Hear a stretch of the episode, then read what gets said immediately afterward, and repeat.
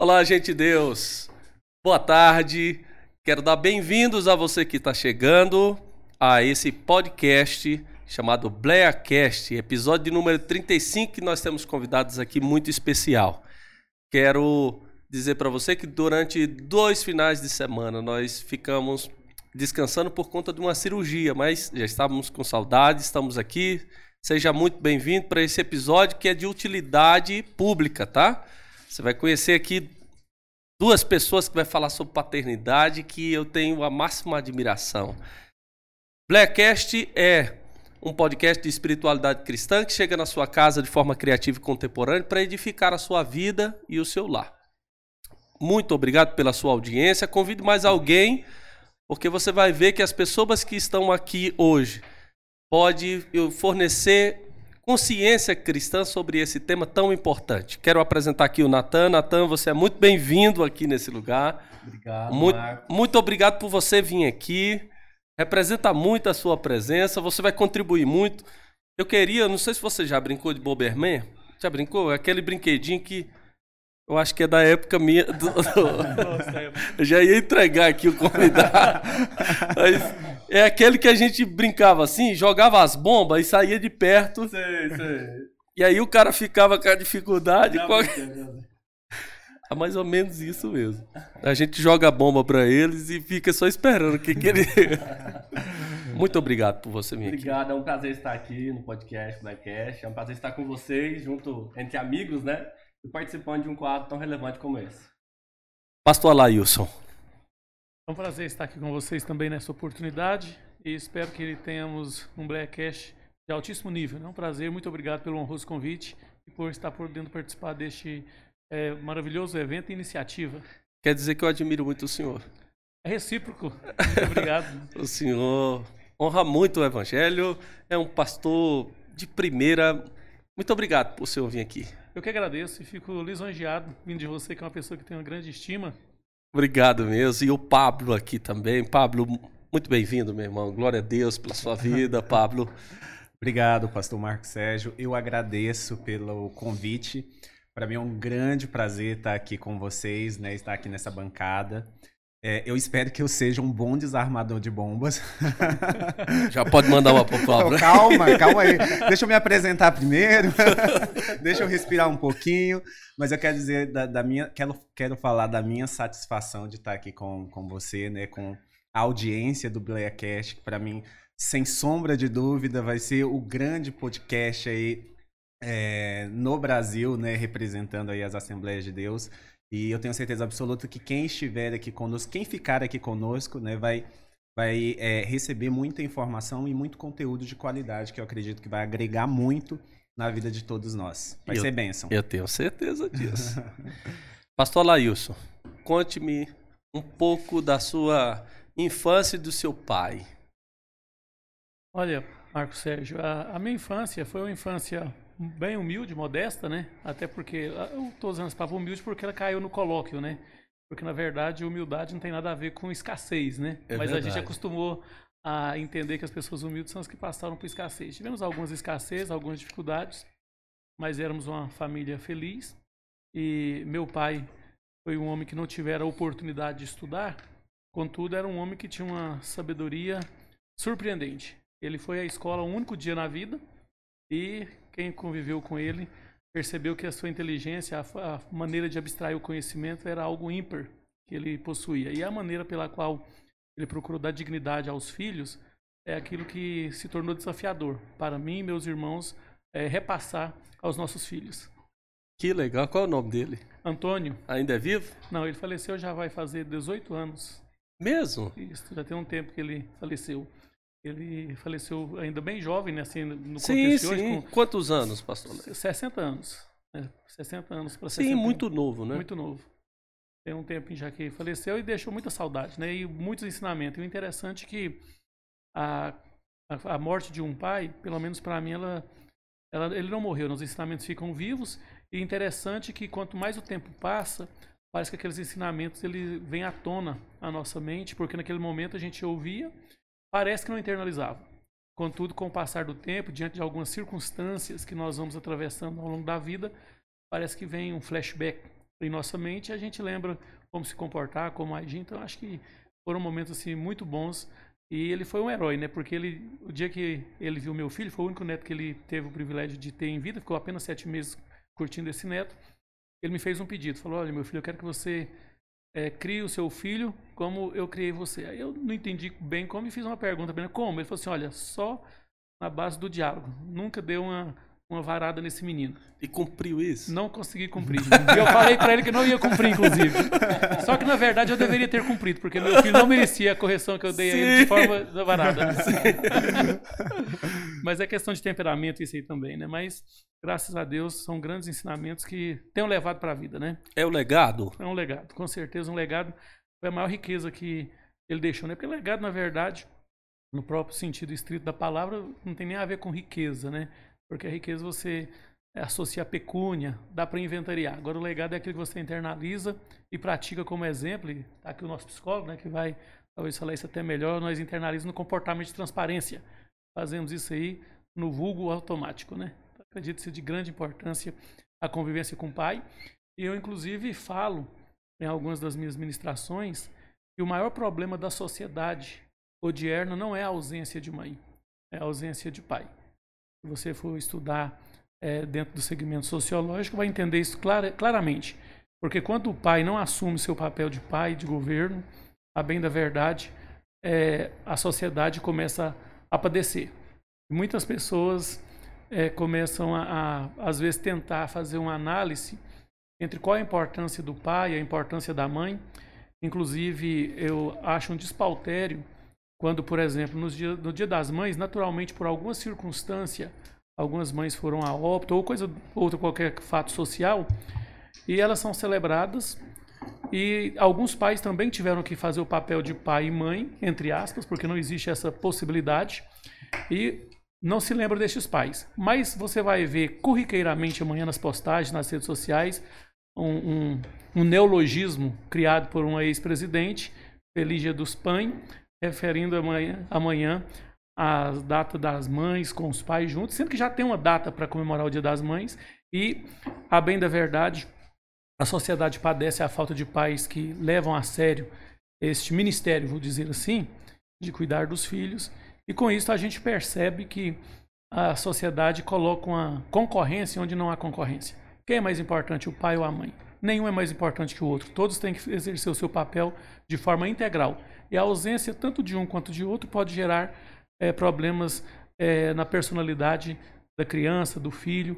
Então nós podemos observar que essa questão de concorrência, eu acredito ser algo até maligno, né? Inclusive ela vai se estendendo pela corrente ideológica do feminismo, qual é mais importante, o homem ou a mulher, e desde o princípio Deus fez um para completar o outro. Então pai e mãe são importantes na completude é, neuroreferencial de seus filhos. Eu acredito piamente nisso. Seria mais ou menos dizer quem é mais importante, o pão ou o vinho, né? É Não tem como, né? Isso. Você fala, aí você quer que ranque algum? é, bom, é bom que esteja os dois. Isso, exatamente. Eu quero também fazer a mesma pergunta para o Pablo. Bom, a, a minha relação com meu pai, ela já foi muito difícil, na verdade. É, a, a gente, eu, eu costumo dizer que a gente não teve um bom começo, né? E é interessante que a, a nossa relação ela, ela se restaurou né, a partir do momento em que eu, eu entendo que eu tive de fato um encontro com Cristo.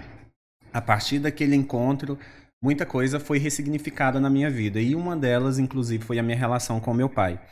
Uh, meu pai, obviamente, que por conta da criação que ele teve, ele, ele era uma pessoa extremamente dura. É, então, é, ele era uma pessoa de quem eu tinha muito medo. E isso afetou profundamente a nossa relação. É, eu tinha tanto medo dele que eu não conseguia ficar no mesmo ambiente que ele. Quando ele estava num determinado lugar, eu acabava me retirando porque é, eu tinha, de certa forma, um pavor. Mas isso muito em função né, da, da leitura que eu fazia dele né, naquela idade é, sem muita condição psicológica de processar muitas coisas. Então a minha relação com ele foi extremamente difícil no início. E com um agravante, uh, eu sou do interior do Maranhão, um povoado, na verdade, muito pequeno, e a gente não tinha é, recursos lá. E aí é, era comum o, os homens, né, os pais, saírem para outras cidades para trabalhar e sustentar as suas famílias. Meu pai às vezes ficava um ano fora, ficava um ano e meio, já ficou até dois anos fora. Então a nossa convivência era, era, era bem pequena. E, e quando a gente estava junto, né, tinha esse aspecto, né, que era o meu medo dele. Então a, a nossa relação ela foi muito marcada por isso. Então foi uma relação muito difícil no início. E aí, como eu disse, né, quando eu de fato tive um encontro com Cristo, é, ali Cristo me ajudou a, a, a, ter uma mudança de perspectiva, uma mudança de percepção, né, e, e, possibilitou que a gente tivesse uma restauração no nosso relacionamento. Né? Então, a partir dali eu, eu pude ressignificar muita coisa. E hoje, de fato, a gente tem uma, uma relação de, de muito respeito, é, tem uma relação muito boa, né? E eu, eu agradeço a Deus, glorifico a Deus por isso. Porque a, as mudanças que foram operadas no meu coração a partir momento que eu tive um encontro com Cristo, né? Eu costumo falar que não há nada no mundo que pudesse fazer isso. É, é como diz a, a, palavra, né? Que ela, que ela penetra profundamente, separa juntas e medulas. Então, foi bem isso que a palavra de Jesus Cristo operou no meu coração. Ela realmente é, me possibilitou é, ter uma transformação na minha relação com meu pai. Quais são as consequências de um pai ausente?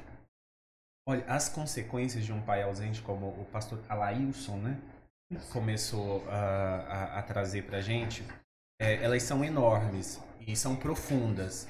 Como ele também bem disse, é, hoje a, a, ausência do pai na, na, na educação do filho é, é, um dos grandes problemas que a nossa sociedade tem.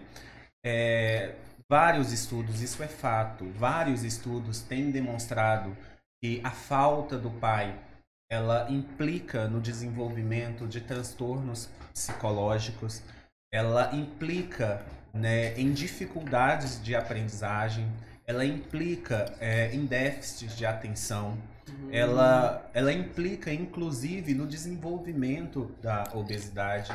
Há inúmeros estudos que atestam isso, que comprovam isso.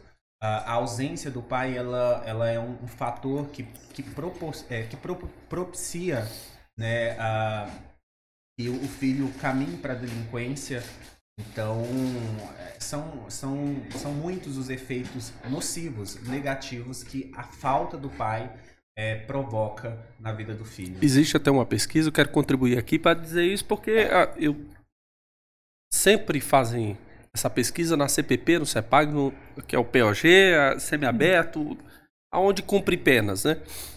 A ausência de fato de pais visitando os presos. Aí as mães vão, chamando Cobal, a Cobal é. Ah, já vai entrar na. na não, não é isso. É na, a alimentação que se leva. A alimentação ali, né? que se leva. Semanalmente. Semanalmente. Quem tá lá na fila? A mãe. mãe. Cara. Incrível que pareça. É a mãe. A mãe faz questão de comprar, fazer a compra. A mãe faz questão. É muito difícil de chegar porque é lá dentro de Aparecida, não entra ônibus lá. Muitas vezes, o que, que eles fazem? Arrumam alguma coisa, porque para o homem fica mais fácil. Tem uma moto, tem um carro, vai lá, coloca, enfrenta a fila, vai lá entrega para o filho. Até na visitação, porque existe um cadastro. A ausência do pai até nesse momento. Que pode ser um momento de reconciliação, de reconstrução do ser humano o pai parece que. A, coisa da incompreensão. Ó. Fez, agora paga, deixa e. Não é. A questão da reconstrução parece que a mãe tem mais sensibilidade de. Vou começar a perceber aqui que é uma forma. Então. É, a ausência desses pais, de fato, provoca com que as pessoas tenham uma vamos dizer, desregular, né? O ministro da Justiça, não sei se você lembra, Alailson, ele trouxe uma fala dessa que foi considerada homofóbica. O Ministério Público Federal fez, uh, é, confeccionou uma denúncia. Porque ele fez uma ligação que é uma ligação assim, olha, famílias desreguladas, família sem pai, inclusive eu vi o depoimento dele para observar se foi homofóbica. Gera esses trans, gera esses problemas, problemas problema na família.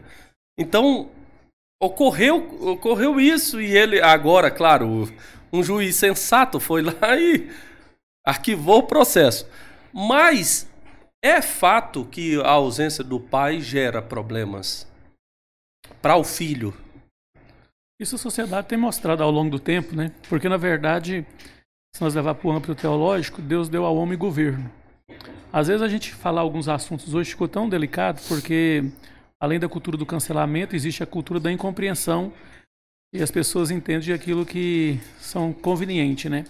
Porque a bem da verdade, se nós fôssemos observar a estrutura emocional é, do homem para governar, ela é bem maior. Só que vai suar machismo falar isso hoje. É, a questão de conduzir uma liderança do lar também. Agora, o grande problema que eu vejo aí, ele é embrionário no que tange a questão de preparar as pessoas para viver uma vida em sociedade, a começar da função tanto que o homem e mulher têm na mesma. Por exemplo, você acabou de trazer aí uma informação de uma pesquisa com relação à presença das mães, das mulheres visitando os, entre aspas, chamados centros de reeducação, de ressocialização, né? E eu já estive lá várias vezes evangelizando e notei isso de forma muito clara é o desconforto que essas mulheres passam para visitar ali os apenados. E a gente nota que é, elas conseguem ver que ali não existe um marginal. Ali existe um filho, ali existe um esposo. Legal isso, Então hein? a gente pode é, entender que às vezes o homem ele trata com um pouco mais de dureza quando se trata deste assunto e talvez por uma falta de habilidade, porque existe uma tendência a repetir comportamentos. E você pode observar que a nossa sociedade ela ainda é nova. Por, por incrível que pareça, igual, igual a gente escuta sempre as pessoas questionar, por exemplo, ah, o Código Penal ele é arcaico, 1943. Ele não tem ainda um século, não tem ainda 100 anos. E uma sociedade, uma criança que nasceu em 1943 está viva agora que ela está vendo os resultados do Código Penal. Verdade. As nossas constituições federal, entre promulgadas e otorgadas, tivemos várias Enquanto, se eu não estiver equivocado, os Estados Unidos teve apenas uma ou duas e tem pessoas ainda querendo mexer na Constituição novamente. Haja visto que a nossa Constituição, eu particularmente considero ela excepcional por ter aí questões de ser híbrida, rígida, elástica e outras coisas mais que o termo jurídico fala, mas as pessoas estão questionando garantias de grande importância que estão na Constituição. Mas voltando aqui a, a, ao crivo da, do assunto, o que é importante a gente observar é que o que acontece é que os homens eles têm essa tendência de quando eles não conseguem liderar também de abandonar o barco. E com relação aos filhos, eles tentam de alguma forma falar com eles, mas há um ruído na comunicação e a partir daí começam alguns conflitos. Hoje nós temos tantos conflitos na paternidade moderna que alguns pais é, tratam os filhos como amigo, esquece que é filho, outros tratam apenas como filhos, mas filhos passivos que carecem apenas de coisas para sobrevivência, como alimento, vestimentas, educação, mas esquece do principal, que é o afeto. Então nós temos vivido dias realmente nebulosos no que tange a relação social, a relação familiar. As famílias estão fragilizadas por falta de governo, porque os homens não preparam para entrar numa instituição conjugal, no casamento, numa instituição familiar. Eles acham que Casamento é algo sério demais, e alguns esquivam dele, e outros levam muito na brincadeira e esquece que tem que se preparar até para o casamento. Nós precisamos de ensinar os filhos, sejam os meninos, as meninas, a como instituir uma família, porque ter filho é muito mais do que prover o necessário para a sua subsistência. É educar, é moldá-lo.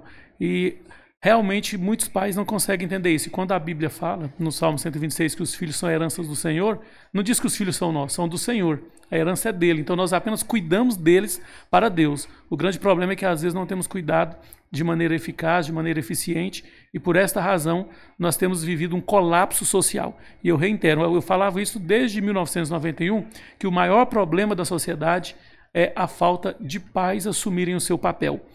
a mãe é muito importante. Eu não vou aqui cair no, no erro, incorrer o erro de fazer falar quem é mais importante que o outro, mas a ausência do pai tem demonstrado que a sociedade está doente exatamente porque eles não têm assumido a sua função é, a contento conforme orienta a Bíblia e também a própria ciências sociais. Eu vou dizer um, uma coisa de sexta-feira. Sexta-feira. Porque hoje é sábado, então não tem escola. Então vou pegar o dia de sexta-feira. O menino acordou, tem quatro anos, a mãe deu de mamar para ele. Aí o menino acordou, ela pegou e escovou os dentes dele. Esse menino foi lá, tomou banho, ela deu banho nele, ela vestiu ele. Chegou a hora, do almoço, ela pegou, colocou ele para brincar ali. Chegou a hora do almoço, ela fez a comida, ela deu a comida para ele. Vestiu ele, levou ele para a escola, deixou ele lá. Cinco e meia, ela foi lá, buscou esse menino. Deu banho nele de novo, trocou de roupa, pegou ele, levou para a igreja. Uai, cadê o pai nisso aí? Tô falando isso, por quê? Porque você percebe que isso é a rotina de muitas mulheres. Sim. Me... E como é que se quebra essa, essa cultura? Essa, essa cultura que vem de avô, pro pai, pro filho, como é que quebra essa cultura de ausência de paternidade, pastor Lailson? Eu considero que a primeira coisa que a gente deve é, entender é a busca do conhecimento. Por exemplo, no meu caso, eu fui muito privilegiado pelo meu pai. Ele acompanhou dentro das suas possibilidades, das suas condições. E as coisas eu não gosto muito que elas sejam feitas também de maneira metódica.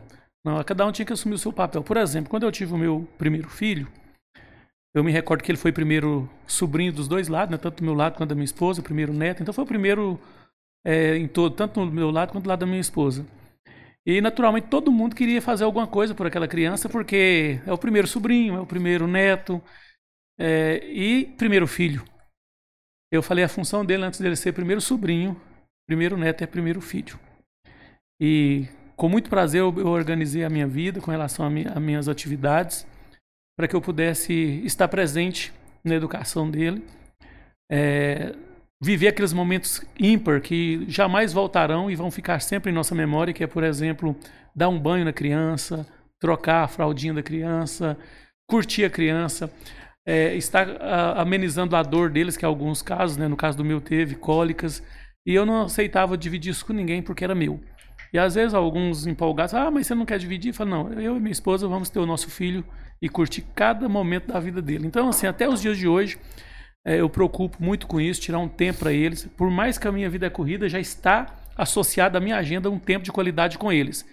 Então, ah, tá corrido, tá, mas eu tô te vendo à toa aí com seus filhos, brincando. Não, não tô, eu não tô à toa. Eu estou exercendo a minha função de pai. Então é muito importante é, todos os pais começarem a compreender isso, porque essa ausência do pai e, na, na criação, igual o pastor acabou de colocar esse exemplo aí, ela é sentida na prática.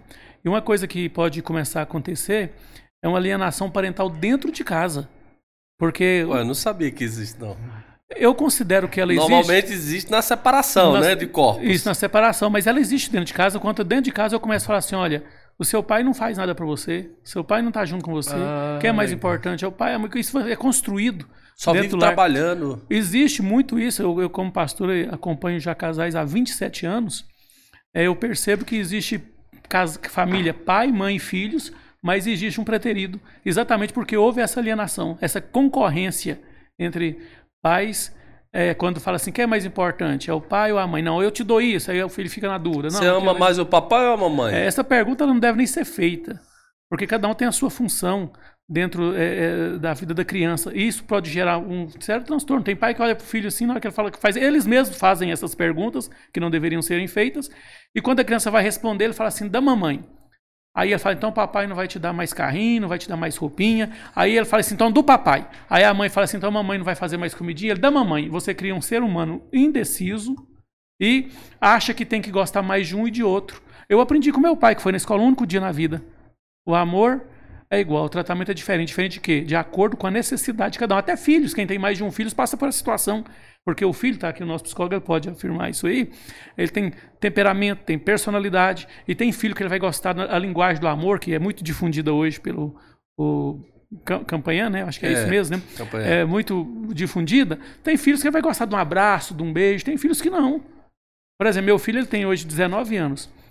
Qualquer lugar que nós for, se eu der alguma coisa para ele, deu vontade de dar uma camiseta para ele, alguma coisa, pode estar lotada a loja, ele pega na minha mão, me agradece, me dá um beijo, não está nem aí para quem está em volta. E já ouvi pai dizer o seguinte, que quando ele vai buscar os filhos na escola, o pai talvez tenha uma Hilux, tenha um Corolla, ele fala, pai, fica na esquina para eles não ver o carro do senhor, vai achar que o senhor é roceiro. e a gente ficava tão feliz quando o pai ia buscar a gente de bicicleta, que já era uma riqueza do tamanho, porque a maioria era a pé. Então a gente pode observar, dentro da pergunta aqui, que para resolver essas questões, eu acredito que no nosso caso, falando uma visão mais cristã, é que nós viemos conscientizar as famílias da importância do papel de cada um dentro do lar e há uma tendência dentro da, da, da- da- neurociência, quando ela vai estudar essas questões, que é repetir comportamentos, mas também há controvérsias. Por exemplo, é, por mais que eu não queira repetir o que o meu pai talvez fez, por não concordar, que não é o meu caso, mas se eu não concordar, devido a ter absorvido, internalizado no comportamento de transparência, eu faço aquilo sem perceber. Certo. E também tem aquele caso, não, meu pai ele era, por exemplo, um, um ébrio, bebia muito, eu não quero beber e eu não vou beber mais. Eu não, eu não quero nem saber de bebida. Então acontece muito isso. Não há uma, uma- o ser humano ele não é uma, uma receita de bolo, mas agora há uma necessidade muito grande de começar a conscientizar a importância do pai e da mãe. Agora a tendência é que nós temos uma, uma facilidade em folgar, né? Em folgar. Então E- esse negócio da mãe fazer as coisas é muito mais fácil, né? E essa conscientização, ela de fato precisa acontecer. E, e me dirigindo para os homens que, que acompanham o podcast, né, a pergunta que eu faço é: se o homem quer assumir esse lugar, se Isso. o homem deseja assumir esse lugar, porque de fato a paternidade ela implica em esforço, ela implica em sacrifício, porque o modelo é Cristo. Modelo é Cristo. Quando você olha para Cristo, para a relação de Cristo com Deus Pai, é a relação perfeita. É a relação pelo qual a gente deve se guiar. né? Jesus fala lá em João 5, ele fala, olha, eu faço tudo o que o meu pai, o que meu pai faz. Ou seja, o meu comportamento, as minhas atitudes, ela é um espelho do que o pai faz. Jesus fala o seguinte, olha, meu pai está trabalhando até agora e eu também trabalho, né? É, o Deus Pai diz para Jesus, olha, tu és o meu filho amado em quem eu me comprazo, em quem eu tenho prazer. A gente vê Deus Pai ali cuidando ah, de Cristo em- nos mínimos detalhes. Ele escolheu os Verdade. pais, escolheu a, a mãe de Jesus, ele escolheu o pai de Jesus adotivo, né, José, e ali você vê Jesus Cristo instruindo, ah, você vê Deus Pai instruindo a Jesus, eh, a José em tudo. Olha, agora você tem que fugir daqui, porque estão querendo matar o menino. Retorna, porque aqueles que queriam matar o menino já não mais estão perseguindo ele. Então você vê Deus conduzindo todas as coisas. Então ali a gente vê o modelo perfeito. Jesus Cristo, aos 12 anos, ele fala, quando ele some lá e os pais deles procuram ele, ele fala: Olha, eu estava na casa de meu pai. Então a gente vê essa relação perfeita. Então ela é o grande modelo, né? E aí a pergunta que eu faço é: se os pais hoje né, querem de fato seguir esse modelo? Porque a gente entende muito bem, isso é muito difundido dentro da igreja, que o pai é aquele que provê, e ele tem que prover, mas não apenas financeiramente, não apenas materialmente. Ele tem que prover educação, ele tem que prover Não, mas cuidado. tem uns que não querem nem pagar isso aí, não. tem muito cara preso porque Muitos, não paga. né? Porque não paga. Não, uns é muitos. né? Procura o Natan aqui. Então, O Natan- resolve- Não, não é. O cara. Olha, a- a- de verdade, a cada 10 pessoas, 10 famílias que eu atendo, 9 é a mãe se interessando pelo filho, né? E um é o pai. O pai, ele foge muito da responsabilidade. Da guarda, né? Guarda, alimenta, o que for. É muito difícil você, você ver um pai falando, olha, eu quero cuidar, eu quero passear, eu quero prover não só a alimentação, mas a educação dessa criança. Hoje tem a guarda Difícil. compartilhada pra isso. Pra É. deixar livre. O cara na quarta-feira, se ele quiser, pegar o menino e levar pra assistir o jogo ou ir no cinema. Só que, infelizmente, na prática, o pai ausenta e a criança chora, mamãe, cadê o papai? Então, essa Isso, questão- passa os 15 dias que é pra ele ir, a mãe manda mensagem. Você não vai vir buscar seu filho, não. É, justamente. Na Não, não. prática acontece muito Mas na isso, verdade, né? eu, eu, pelo menos no, no segmento social que eu estou inserido, eu tenho visto, na verdade, um descaso com os filhos, tanto do pai quanto da mãe. Porque hoje é, a qualidade de vida mudou muito. A gente às vezes fala assim, nossa, você é tão jovem, avô, por exemplo. Eu, eu lembro do meu saudoso pastor presidente, o bispo Abigail, quando a minha sogra foi vó, né? Ele olhava e falava assim, nossa, hoje é essas moças sendo avó. E na época, assim, passou desapercebido. E eu fui refletir que ele estava equivocado. A esposa dele, a Bispa Nair, foi a avó primeiro do que minha sogra. Ó, Porque eles casaram mais jovens e Sim. tiveram filho, mais filhos, e naquela época a questão de laqueadura era bem mais complexo, mais difícil o acesso. Por exemplo, a, a- a minha avó paterna é, casou naquela época, né? Nem sei se dá o nome de casamento, né? Eu junto amalgamou, que era o termo usado naquela época, com 13 anos de idade. Então a gente percebe que ela foi avó, se ela teve filha, ela foi a avó com menos de 30 anos. Só porque eu quero dizer com esse exemplo, eu estou fazendo esse, esse preâmbulo para dizer o quê?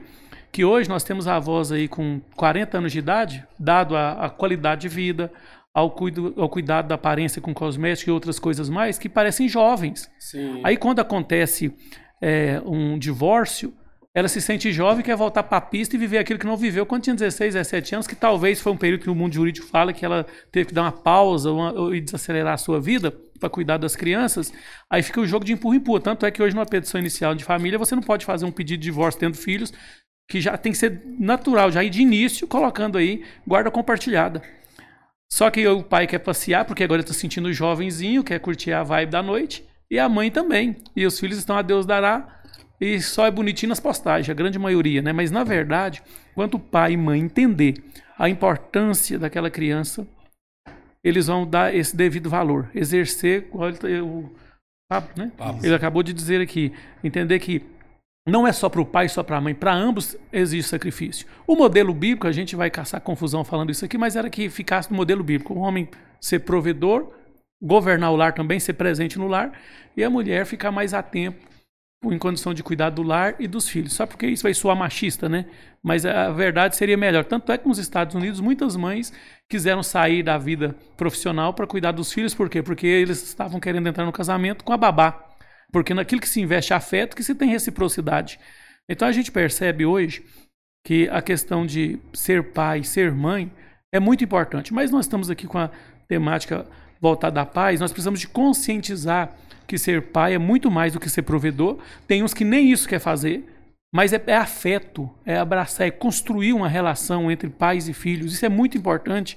E não há como nós esquivar dessa responsabilidade. O grande problema é que a nossa sociedade hoje ela está achando que educação é apenas o conhecimento e não está educando. Eu vou usar um termo talvez muito muito grotesco, mas eu acho que vai é, comunicar o que eu quero dizer. Assim como a gente adestra o animal, parece estar tendo a adestrar o ser humano para ele se- entender o que é ser ser humano. Parece ser dura essa fala, mas é mais pura realidade. Porque hoje a gente acha que colocar um filho na escola, nós estamos dando educação a ele. Hoje a gente acha que colocar um filho é, no- no- na escola dominical e deixar ele com as, entre aspas, tias, está evangelizando ele. E o nosso papel no culto doméstico, que é a internalização do evangelho dele, está ficando a Deus dará. E a questão de bons princípios. Por exemplo, aquele quadro eu acompanhei muitas vezes, não sei se alguém acompanhou aqui, da Super Nani. Vocês lembram que os filhos, quando, quando mostrava aquelas casas, mansões, os pais e as mães ricos e os meninos com muito, com muito dor no coração, vou dizer isso, pareciam uns animal. Os pais não tinham controle sobre eles. Tinha dia que a, a Super Nani ficava lá sem saber o que fazer, olhando aquilo assim, parece que não Eu estava vendo. gostava nada. daquele programa Então, lá. Mas você observa o quê? Faltava ali coisa financeira? Não, era Se só precisasse, se precisasse, ele pagava ali até 20 salários mínimos para uma babá fazer alguma coisa. Faltava afeto e muitas vezes organização, nesse Isso, caso. né? isso. E a presença, a presença. Sentar com o filho e falar: olha, meu filho, isso que você fez hoje, mas não é legal que faça isso e aquilo. Eu tenho que colocar limites à criança. E colo- às vezes coloca limite demais. O que acontece, por exemplo, você da, da área jurídica sabe disso. Que o que acontece? Os pais pagam a pensão, todo tanto que ele pagar é tido como pouco, porque a mãe vai alienar, porque ele vai ficar, nossa, meu pai paga muito, tem gente que não ganha isso. Não, mas ele tem mais do que isso. Então vem aí um princípio de alienação. E segundo, quando ele pega essa criança, ele faz o que ele bem quer, porque ele fala, eu quase não fico com ele, vou ficar chamando a atenção dele, ficar brigando com ele. Aí é uma compensação descompensada. A realidade é essa. Então, nós passamos por dias muito delicados nessa questão social, porque o ser humano, ele está vivendo, entre aspas, é uma, uma vida social anarquista. Sem ordem, sem modelo, sem nada. E foi bem colocado pelo Pablo aqui que o modelo é Cristo, né? Mas nós precisamos de fazer alguma coisa, até no bojo da igreja, com relação a isso. Porque tem muita gente que acha que constituição de família é brincar de casinha. E é muito mais sério do que isso. E é interessante porque é, eu, eu acompanho casais também. Quando você é, começa a compreender um pouco da, da dinâmica de casal, né? Inclusive vários estudos é, que são construídos para tentar nos auxiliar nessa compreensão, né, o que a gente tem por de- definição é que a relação casal ela é um modelo de adultos. né? Adultos casam, crianças não casam. É, e o que, que isso implica? Né? Isso implica que é um, é um modelo que exige é, amadurecimento, exige compreensão do funcionamento dessa dinâmica. Então, exige assumir responsabilidades, exige assumir compromissos, exige que a pessoa se desenvolva para que ela aprenda a negociar, para que ela aprenda é, é, a, a- a gerir aquela relação de modo que ela funcione. Né? E quando os filhos são incluídos nessa relação, né, isso transforma a dinâmica do casal. Então é, é preciso que cada um tenha muito bem definido o seu papel, tenha muito bem definido a sua responsabilidade, a sua função ali dentro daquela dinâmica. Mas é interessante que se a gente for observar, a gente está falando sobre paternidade, né? A, a- a bem da verdade é que eu acho que a gente precisa um pouquinho, é, retroceder um pouquinho antes.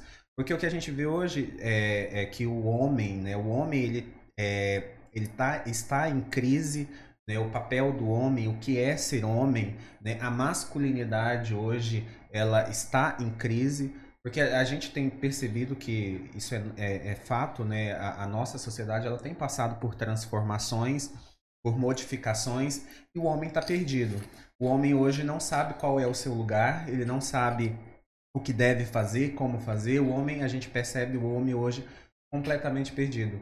E, e é interessante porque quando você olha para isso, parece assim, o homem, é, é, até dando uma palestra para homens, eu falei isso um- uma determinada vez, o homem hoje é um grande elefante branco. E como assim, Pablo? Lembra quando a gente teve aqui a Copa do Mundo e aí falaram que alguns estádios iam se transformar em grandes elefantes brancos porque eles iam ficar sem função, uma vez que eles estavam sendo construídos em lugares onde o futebol não tinha tradição, né? Ah, e ali aquele estádio só ia gerar custo e não teria função nenhuma. Então, hoje é o homem na nossa sociedade, ele tem se transformado num grande elefante branco. Qual que é o papel do homem? Né? É, o movimento feminista tem, tem tentado desconstruir a, a, a, a identidade do homem e isso tem tido repercussões muito sérias. E se a gente for parar para analisar, hoje o homem é um grande problema. Né? É, quem, quem mais é pedófilo, homem ou mulher? Né? A população carcerária ela é composta na sua maioria por homens ou por mulher? Né? Quem mais abandona os filhos? É o homem ou é a mulher? Né? E inclusive dentro da igreja, dentro da igreja hoje, quem tem é, de fato tocado o trabalho dentro da igreja são as irmãs. Se você faz uma programação de mulher e uma programação de homem, dá uma olhadinha para você ver aonde o resultado. Então, assim, o homem hoje ele tem sido um grande problema. Assim como também é a solução, conquanto que ele assuma o seu papel, que ele assuma o seu lugar desenhado por Deus. E aí que eu me refiro a, a, a, a, um, a princípios cristãos, né? Como cristão que sou. Porque o que eu acredito é que se a gente viver como de fato Deus quer que vivamos, a gente vai de fato dar certo. Então, se o homem assume o seu papel, se ele assume o seu lugar, é interessante que é, Davi fala para Salomão, lá, lá em, em, em 1 Reis 2, ele diz o seguinte: quando ele está prestes a morrer ali, ele vai aconselhar Salomão, ele fala para Salomão o seguinte: olha, seja homem, Salomão, seja homem. Né? E o que, que é de fato ser homem? Aí né? você pegou uma questão pesada. o que que é ser homem hoje? O que, que é ser homem hoje?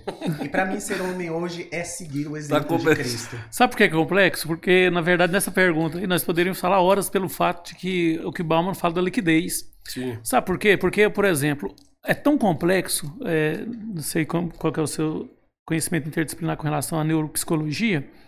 Nós vamos ver, por exemplo, quanto uma mulher tem em casa, uma menina tem em casa um pai truculento, agressivo, mal provedor, relapso com os afazeres de casa, ela não concorda com aquilo e de longe ela quer um esposo daquela forma.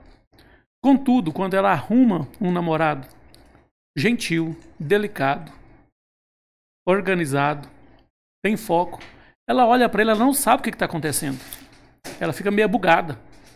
Nossa, esse cara aqui parece que não é homem. Por quê? Porque referencialmente, homem é aquilo que ela não concorda. Sim, é verdade. Ela pega e não casa com ele. Aí quando ela arruma um camarada na gira de- deles aí, massa, ela namora, casa e se amassa com ele, né? Sim. Porque na verdade ela viu, nossa, eu casei com um homem igual ao meu pai, porque ela não conseguia fazer uma distinção comportamental. A referência é aquilo que ela tinha. Uhum. Então a gente percebe que há uma liquidez hoje muito grande com o que é ser homem. Por exemplo, tem mulheres que não gostam de ser tratada com, como se fosse uma patricinha, uma dondoca. E tem umas que gostam. E hoje os homens, até para relacionar, tá difícil. Você for fazer pergunta para as mulheres. Para flertar com você, o que, que é necessário? Elas falam: ter iniciativa, ter atitude, ter pegada, ter isso e aquilo.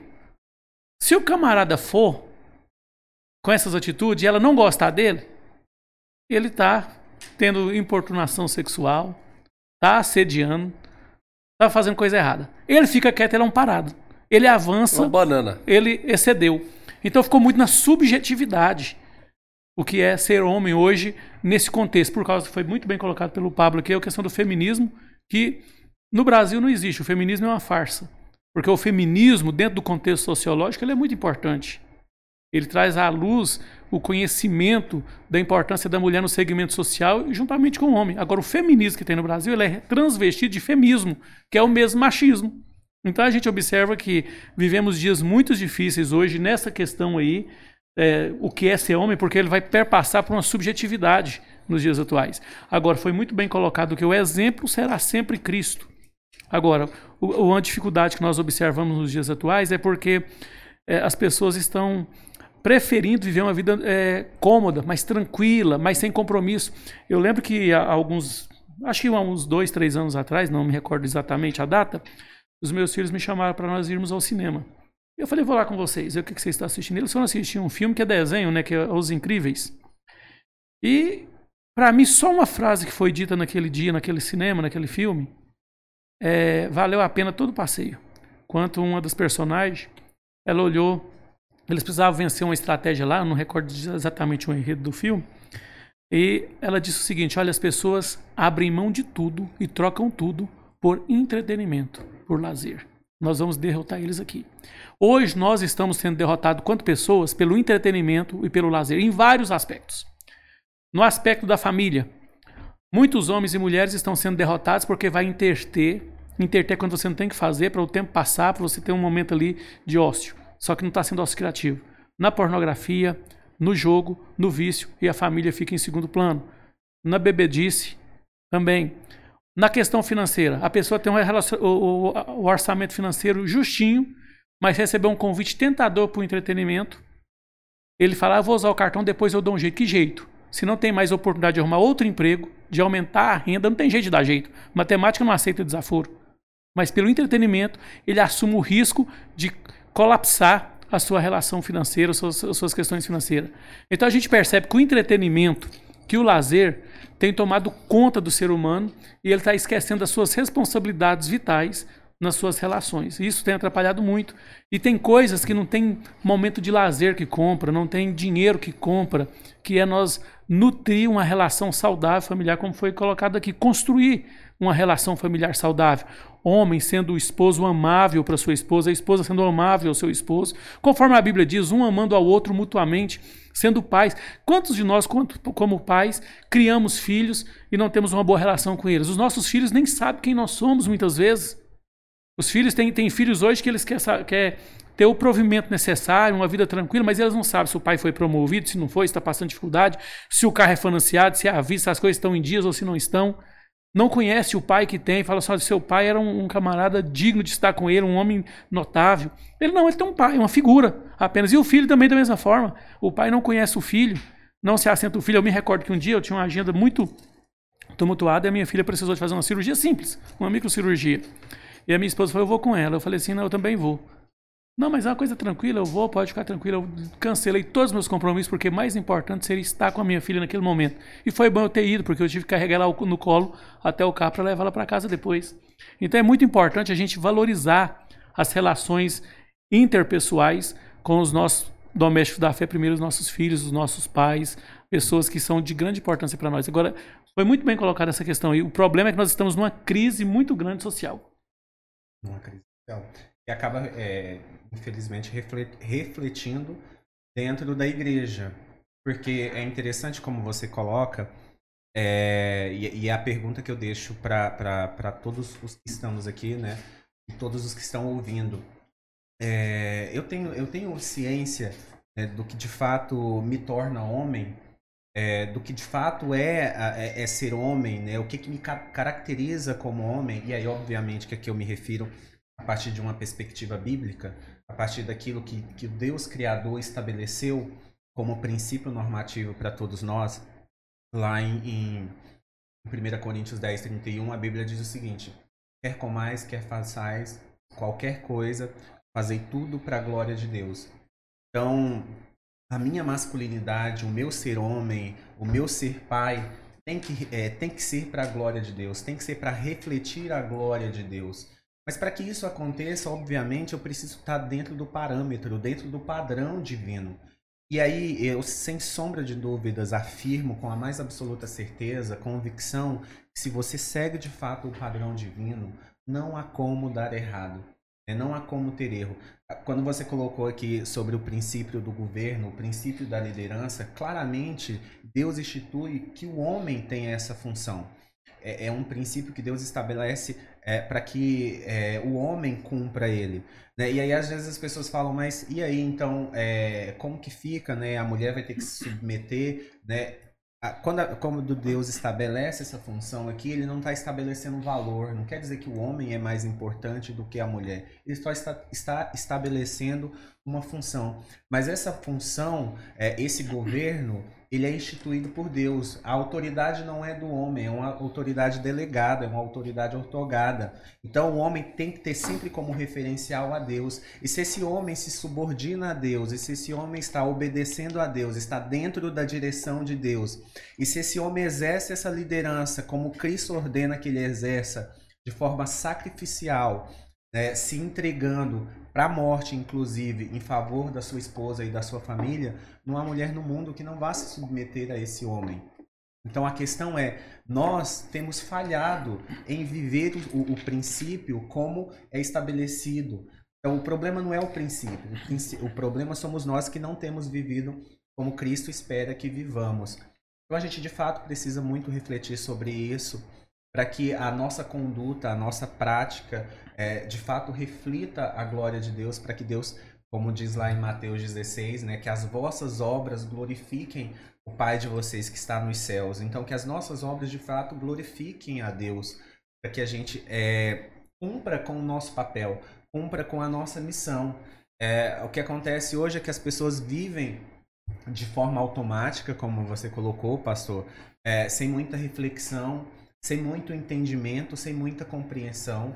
Então, a gente precisa viver de forma mais consciente, de forma mais intencional, entendendo o nosso papel, entendendo a nossa missão, entendendo o nosso propósito, entendendo o que de fato, é, para o que de fato fomos chamados.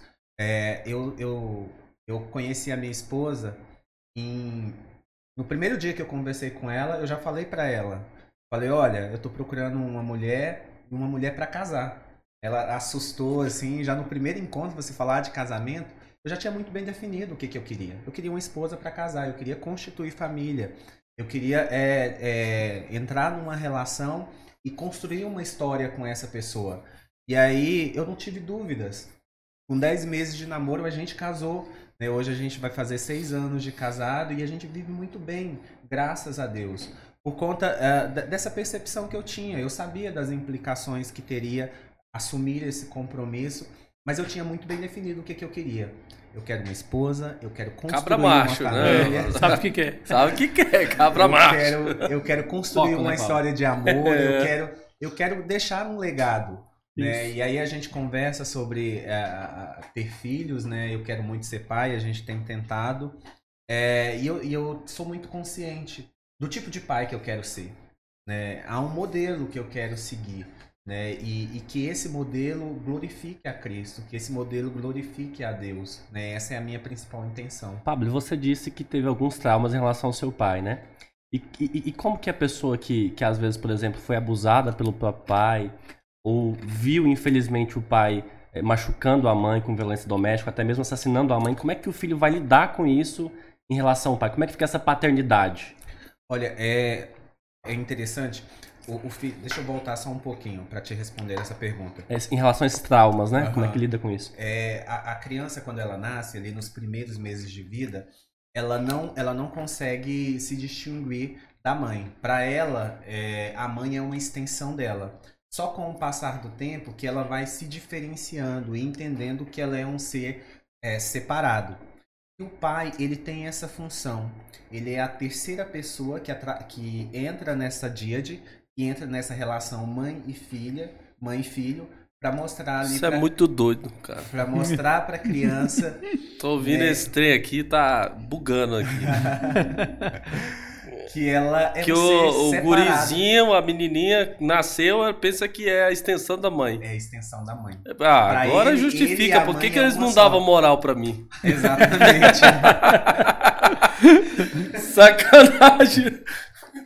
Então, se o filho ele quer de fato estar presente. Aí não adianta o pai- pai falar, ó, mas o mamá que tá aqui foi eu que tô dando pra você. Eu.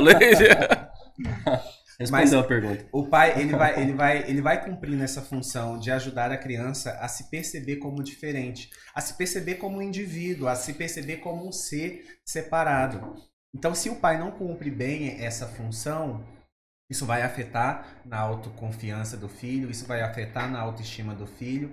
Né? A gente tem estudos que mostram que a dificuldade, a dificuldade da relação pai-filho acarreta é, em baixa autoestima na vida adulta, na dificuldade de tomar decisões em momentos difíceis, em momentos importantes. Então tem uma série de repercussão que a, a- problemas nessa relação causa na vida do filho.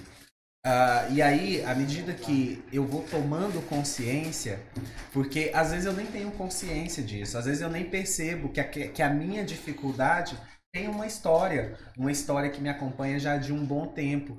Ela é fruto de uma relação é, que se iniciou lá atrás, porque o pai e a mãe ele tem essa função de prover para o filho uma base segura, onde ele pode explorar o mundo, onde ele pode se desenvolver enquanto pessoa. Então, se essa base ela não é segura, se essa base ela é uma base é, cheia de conflitos, né, isso, isso tem uma implicação muito significativa no psiquismo da criança. Por exemplo, eu, é, por conta da minha relação com meu pai, eu acabei me tornando um adolescente e um adulto muito medroso. né? Eu tinha uma dificuldade muito grande em arriscar, em me colocar, em me posicionar, porque eu funcionava muito a partir do medo, a partir do medo que eu fui adquirindo a partir dessa relação. E aí, à medida que eu fui me conscientizando disso, que eu fui conseguindo trabalhar isso para que eu conseguisse superar esse medo que eu tinha, é, que era tão grande. Entendi, entendi. E, e- e como é que, que a criança, por exemplo, cresceu em um lar, vendo o pai ali bêbado, chegar drogado, como é que ela vai ter uma concepção paterna melhor na mente dela? É, é com, é com tratamento? É com terapia? Qual é o caminho para isso? É, ela, ela vai precisar de um Interessante. auxílio. Ela vai precisar de um auxílio. É porque assim, a gente tá falando de um modelo de paternidade, tudo bem, mas e aquele modelo que é um caos? Como é que vai haver essa superação dentro de casa, entendeu? É, é, ela vai precisar de um auxílio, porque é, o, o adulto é interessante, ah, nós diferentes de todos os outros animais, né, até, até muito, muitos anos depois do nosso nascimento, a gente precisa de pessoas que cuidem da gente. A- esse mundo é extremamente complexo, esse mundo é extremamente difícil de ser apreendido. E, e a gente nasce sem estrutura psíquica é, ainda para lidar com esse mundo. Então, o adulto, é, os pais, né, quem cuida da criança, é que tem essa função de fazer essa mediação, de apresentar o mundo, de nomear o mundo, de, de ir dando norte, o caminho de como a gente se coloca nesse mundo. É, sem esse cuidado inicial de um adulto, o ser humano não sobreviveria. Então, até, até uma certa idade, é, esses adultos aí que têm é, essa função primária, né, tem um- um- um- uma importância muito grande nas nossas vidas. Então, é, quando o- esses adultos não acabam não cumprindo com essa função, né, as repercussões disso no psiquismo da criança é, são muito, muito, muito significativas. E aí, obviamente, que uma criança que vive num lar assim, né, sob essas condições, ela precisa de um auxílio, né? Então, se é o pai que age dessa forma, né, a mãe vai precisar né, se desdobrar para prover o mínimo necessário para que essa criança não seja tão afetada por esse pai, para que essa criança tenha o mínimo necessário para que ela consiga se desenvolver. E às vezes, né, e muitas das vezes, é necessário sim um auxílio é, de um profissional. Né? Se, a, se a pessoa não tem condições, que ela busque alguém que a, que a ajude, que a auxilie nesse sentido, porque essa criança, ela precisa. Ela precisa para que ela consiga superar isso. Porque assim, a, a gente não, nunca vai conseguir mensurar, né, quantificar o, a, a totalidade dos efeitos que essa relação vai ter sobre essa criança. Né? Mas a gente precisa é, é, minimizar o máximo possível né, os danos que essa relação tão difícil pode causar na vida da criança. Brenna Manning escreve um livro chamado Evangelho no Atrapilho. Ele foi alcoólatra por um período da vida dele e ele conta que lá no AA, né, Alcoólicos Anônimos, ele sentou assim numa roda, colocaram lá a entrevista com um alcoólatra, com um pai alcoólatra, e perguntava assim pra, perguntou para ele: "E aí, você usa álcool com frequência e toma muito?" O cara falou: "Não, não, não, é só uma. Só uma pinga assim, bem pouquinho também. Negócio de que eu tomo demais." Aí o psicólogo falou assim: "Você é um mentiroso."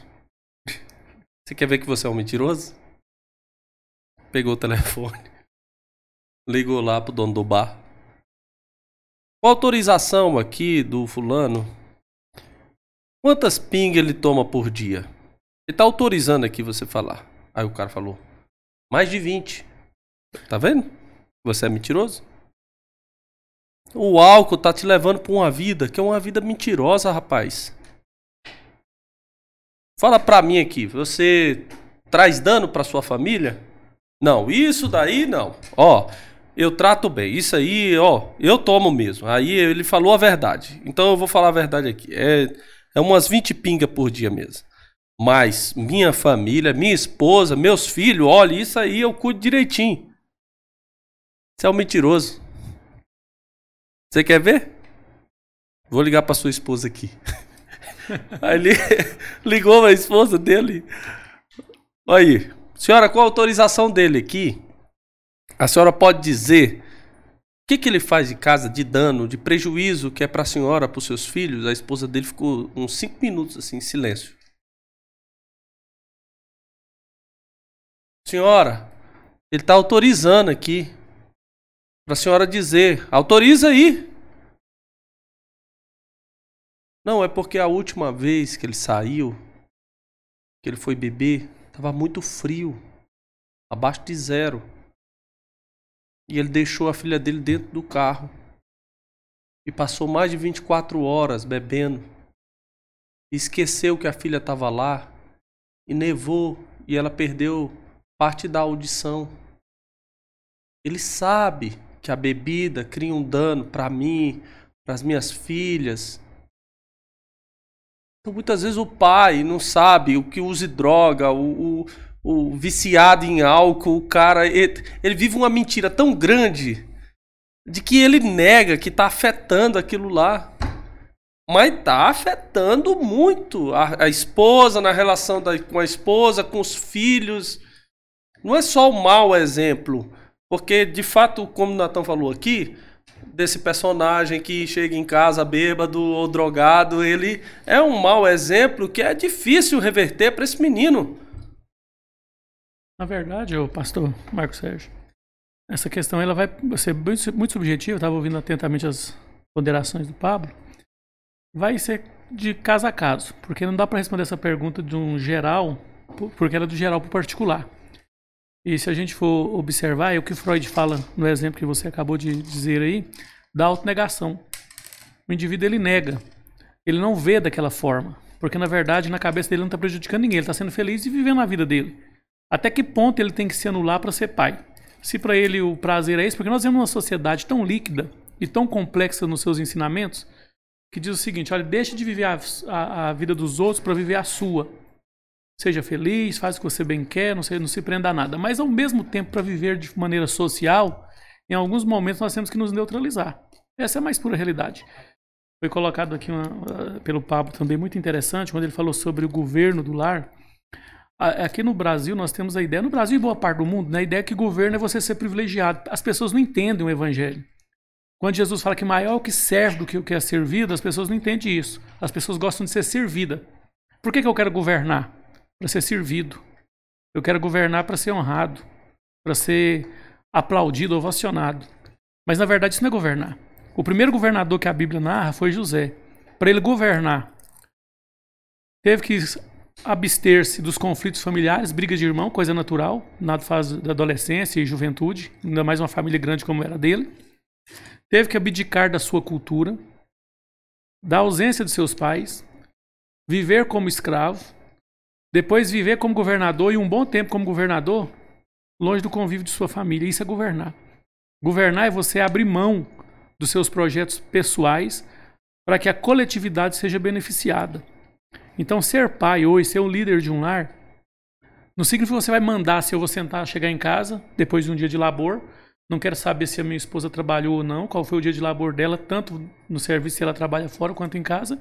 E chegar lá e falar: traz um copo com água, faz isso, faz aquilo. Eu, eu, eu que sou prover mais aqui. Não. Governar é fazer. Quando você lidera alguém, esse alguém não sente pesado ser liderado. É diferente.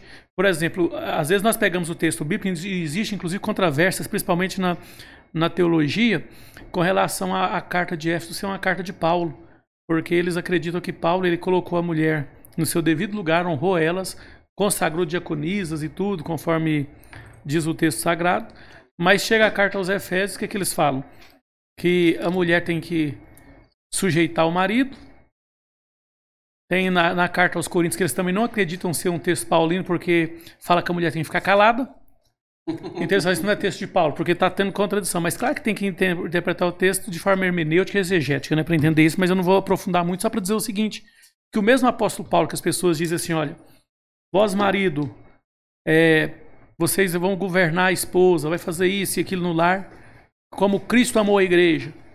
Aí diz o seguinte: vós mulheres submeter a, a, Cristo como a igreja deve submeter ao, ao, ao, o marido como a igreja deve submeter a Cristo. Aí as pessoas falam o seguinte: certamente você já ouviu algum pregador emocionado falar isso aqui, ó.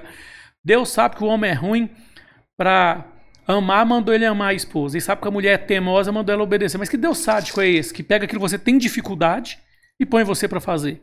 É verdade. Tá interpretado equivocadamente isso aí. Senão Deus já ia colocar, sabe que ninguém quer ir pro inferno, manda tu pro inferno então, hein? Ninguém quer ir para lá. Agora o que acontece? O mesmo apóstolo, ele fala o seguinte: Vós, marido e vós, mulheres, amai-vos uns aos outros no Senhor e sujeitai-vos uns aos outros. A exegese aqui é o quê? Viver em harmonia. Houve aquela necessidade, não desse negócio, a quem manda é o marido ou a mulher. Eu não gosto muito desse termo quem manda porque ele soa mal. Mas existe liderança? Existe. E ela vai perpassar também pelo crivo da personalidade, do temperamento. E se houve um acordo, houve uma harmonia, ninguém mandou. É tudo para um bem comum o bem do lar. Verdade. Então as pessoas precisam entender isso para facilitar um pouco mais essa relação familiar. E isso que foi perguntado é muito interessante, por quê? Porque existe casos difusos na nossa nação. Por exemplo, tem casos que o pai é um sacripanta, tem casos que a mãe é uma, tem casos que é os dois. E quem vai cuidar dessas crianças? Aí entra a legislação com o ECA, né, o Estatuto da Criança e do Adolescente, os conselheiros tutelares.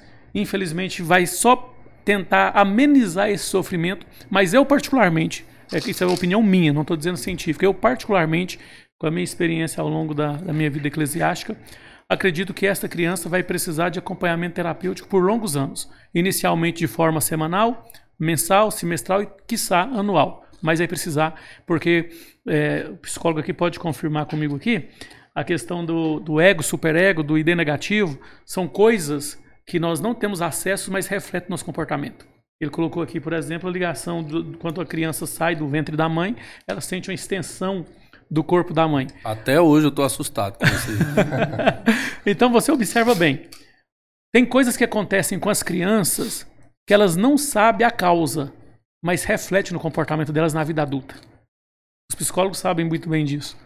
Por que, que essa criança tem determinado medo? Será que enquanto a mãe estava gestante, houve uma, uma batida, uma colisão num carro, graças a Deus ninguém morreu, mas houve ali um susto, é porque essa criança tem alguns traumas, alguns medos. Então tem, tudo isso tem que ser analisado, né? E uma convivência dessa aí, que é, que é uma convivência indesejável, ela vai gerar reflexos e esta criança ela precisará, na fase da adolescência, na fase adulta, entender que ela vai precisar de um acompanhamento terapêutico para ela não sofrer, continuar sofrendo com seus dilemas, com seus complexos e não causar sofrimento para as pessoas que ele vai estar vivendo, porque é uma vida em sociedade, o ser humano é um ser gregário e nós temos que ser pessoas que vivam a vida com leveza, sem ser pesado para ninguém.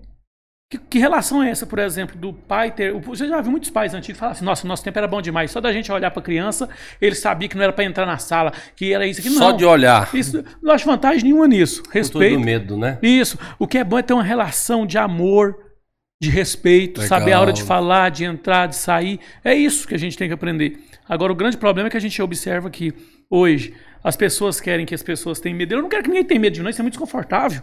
Muito ruim. É muito ruim as pessoas terem medo de mim. Tem um e não cara- ter respeito também, achar que eu sou qualquer coisa. Laíus, tem um cara na internet, ele tem milhões de visualizações.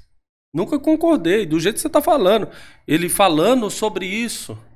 Olha, pai não é pra ser amado, é pra ser respeitado. Nunca concordei com isso. São cara. despautério. Perfeitamente. Perfeitamente. Concluiu? Pode falar. Até porque, assim, o que que é ser respeitado para ele? Né? É, é onde que fica a questão. O que, que de fato é ser respeitado? Então, certamente que essa pessoa ela tem uma compreensão errada do que vem a ser respeitado. Isso. É, eu, eu- quando a gente se volta para Cristo né, e a gente vê ali Jesus no Getsemane, quando ele fala para o Pai, olha, possível passa de mim esse cálice, mas contudo seja feito a tua vontade, a gente vê uma, uma relação ali de extrema confiança, de extrema confiança. Então essa deve ser a nossa relação. Eh, Cristo aponta né, para a gente um modelo. Então essa deve ser a nossa relação com o nosso Pai, uma relação de confiança, uma relação de entrega, né? não uma relação baseada no medo. É porque onde há confiança, há respeito. Onde há confiança, né, há honra. A gente honra. Então, é, a gente tem uma compreensão, às vezes, muito equivocada né, do que, que vem a ser respeito. Ah, respeito é, é eu falar e calar a boca? Não, não, isso não- significa é, é, que, seja, que eu esteja sendo respeitado por isso. A gente precisa ter a compreensão correta para que a gente acabe, é, para que a gente não, não faça coisas né, de forma É, totalmente e, a- e equivocada. gera uma aversão um pouco da afetividade, né? Eu acho que é a partir daí que o cara, ah, não posso beijar meu filho, não posso abraçar meu filho. Tem pais que não abraçam o filho, não, é pra você respeitar. Né? Isso. Então eu não vou abraçar porque né, não tem um, um bate-papo com o filho. Isso. Tem cara que nunca fez uma reunião com o filho, vamos dizer, sentar pra perguntar e se, e se falar, meu filho, o que, que você tá achando do papai? Eu acho que é um risco pra ele, né? Coloca, tá arriscado o pastor lá. E sem falar o seguinte, que uma coisa que nós temos que aprender é que o nosso filho também não é extensão nossa. Nós não podemos projetar os nossos sonhos em nossos filhos. Eu, eu, por exemplo, tem pais, com muito respeito, cada oportunidade que eles tiveram, que era péssimo na escola, péssimo aluno, arrependeu porque não estudou, e o sonho dele é que o filho seja médico, se o filho não tirar 10, ele ainda bate no filho. Não, se não for pra NASA, É, e detalhe, por que, que ele não mostra o boletim dele antes dele cobrar do filho? O boletim dele, ele quer cobrar do filho, mas ele não tem condições nenhuma de cobrar isso do filho. Então a gente percebe que há um, um- um descuido muito grande dos pais em se preparar para essa questão de ter um vínculo afetivo com eles. Foi colocado aqui a questão do respeito, né? Eu saber o- até onde é respeito. E outra coisa que é muito importante. É muito importante. Você vai ver que a gente tem uma mania de querer fazer os filhos fantoches. Eu, eu, por exemplo, não sou torcedor de time de futebol nenhum, até não vejo sentido nisso. Porque as pessoas não torcem para time, elas torcem para CNPJ e camisa. Porque quem torceu pro Flamengo em 80 não existe mais o Flamengo, né? se você. eu- olha aqui, ó, pastor Laís. Se você usar a camisa, postar nas suas redes sociais e colocar no embaixo. Hashtag Mancha Verde, eu te dou uma camisa do Palmeiras. Eu posso, usar, eu posso até usar pela camisa. Só pela camisa. Porque por time nenhum. Só o sentido patri- patriota é da questão da seleção brasileira. Mas o restante não existe time. sei. Mas volta- voltando aqui, só para vocês entenderem. O pai pega o filho, leva pro estádio, coloca a camisa do Mancha Verde, coloca do Flamengo, do Vila não vence, né? E por aí vai. A Sim. criança cresce, se ela quiser mudar de time, Pode. eu deserdo o filho. Tem pai que deserda. Não é, pode. Pode, ué. Então, o, o que eu quero dizer é saber lidar com o contraditório. Isso é muito importante. Com a opinião diferenciada que o filho pode ter. Claro que, naturalmente, boa parte da, da, da educação do filho vai fazer com que ele seja é, é, conduzido a pensar algumas coisas semelhantes ao pai, ou à mãe, à família. Mas vai chegar um momento que não. E um problema muito sério que nós enfrentamos hoje. Por exemplo, o pai, a mãe passa com os filhos alguns períodos e não passa com tempo de qualidade, mas o filho passa de 4 a 5, 6 horas na escola com colegas. Tudo aquilo que você ensina, talvez é desconstruído ou reafirmado na escola e você não consegue saber lidar com essa situação depois. E o problema é quem está educando o seu filho de fato, ou está trazendo conceitos e valores importantes, porque na verdade não significa que nós somos donos da verdade. Nós precisamos de mostrar outras opções para os nossos filhos de ver a vida. E hoje os pais não têm essa relação. Eles acham que conhecem os filhos. Eu já conversei com muitos pais da, da, da igreja que eu sou pastor ou de outros lugares, e eles vão falar dos filhos, eu fico olhando, será que ele sabe quem é o filho dele? Ele não sabe. Ele acha que sabe. Ele acha que conhece. Tem muito isso. Isso é, isso é muito triste. A pessoa ter uma, uma, projeção equivocada de uma pessoa que é tão próxima que, como filho, como uma filha, né? Enfim, então nós precisamos de hoje começar a fazer alguma, alguma coisa em prol da sociedade quanto igreja, que a igreja tem um papel social muito grande. O reverendo Jorge Henrique Barra fala sobre isso, a igreja uhum. na cidade, onde nós temos que prestar um, um, um, serviço comunitário, esclarecendo que a igreja também é ser família. É muito bom estar na igreja, onde se fala de Jesus, é nossa principal missão.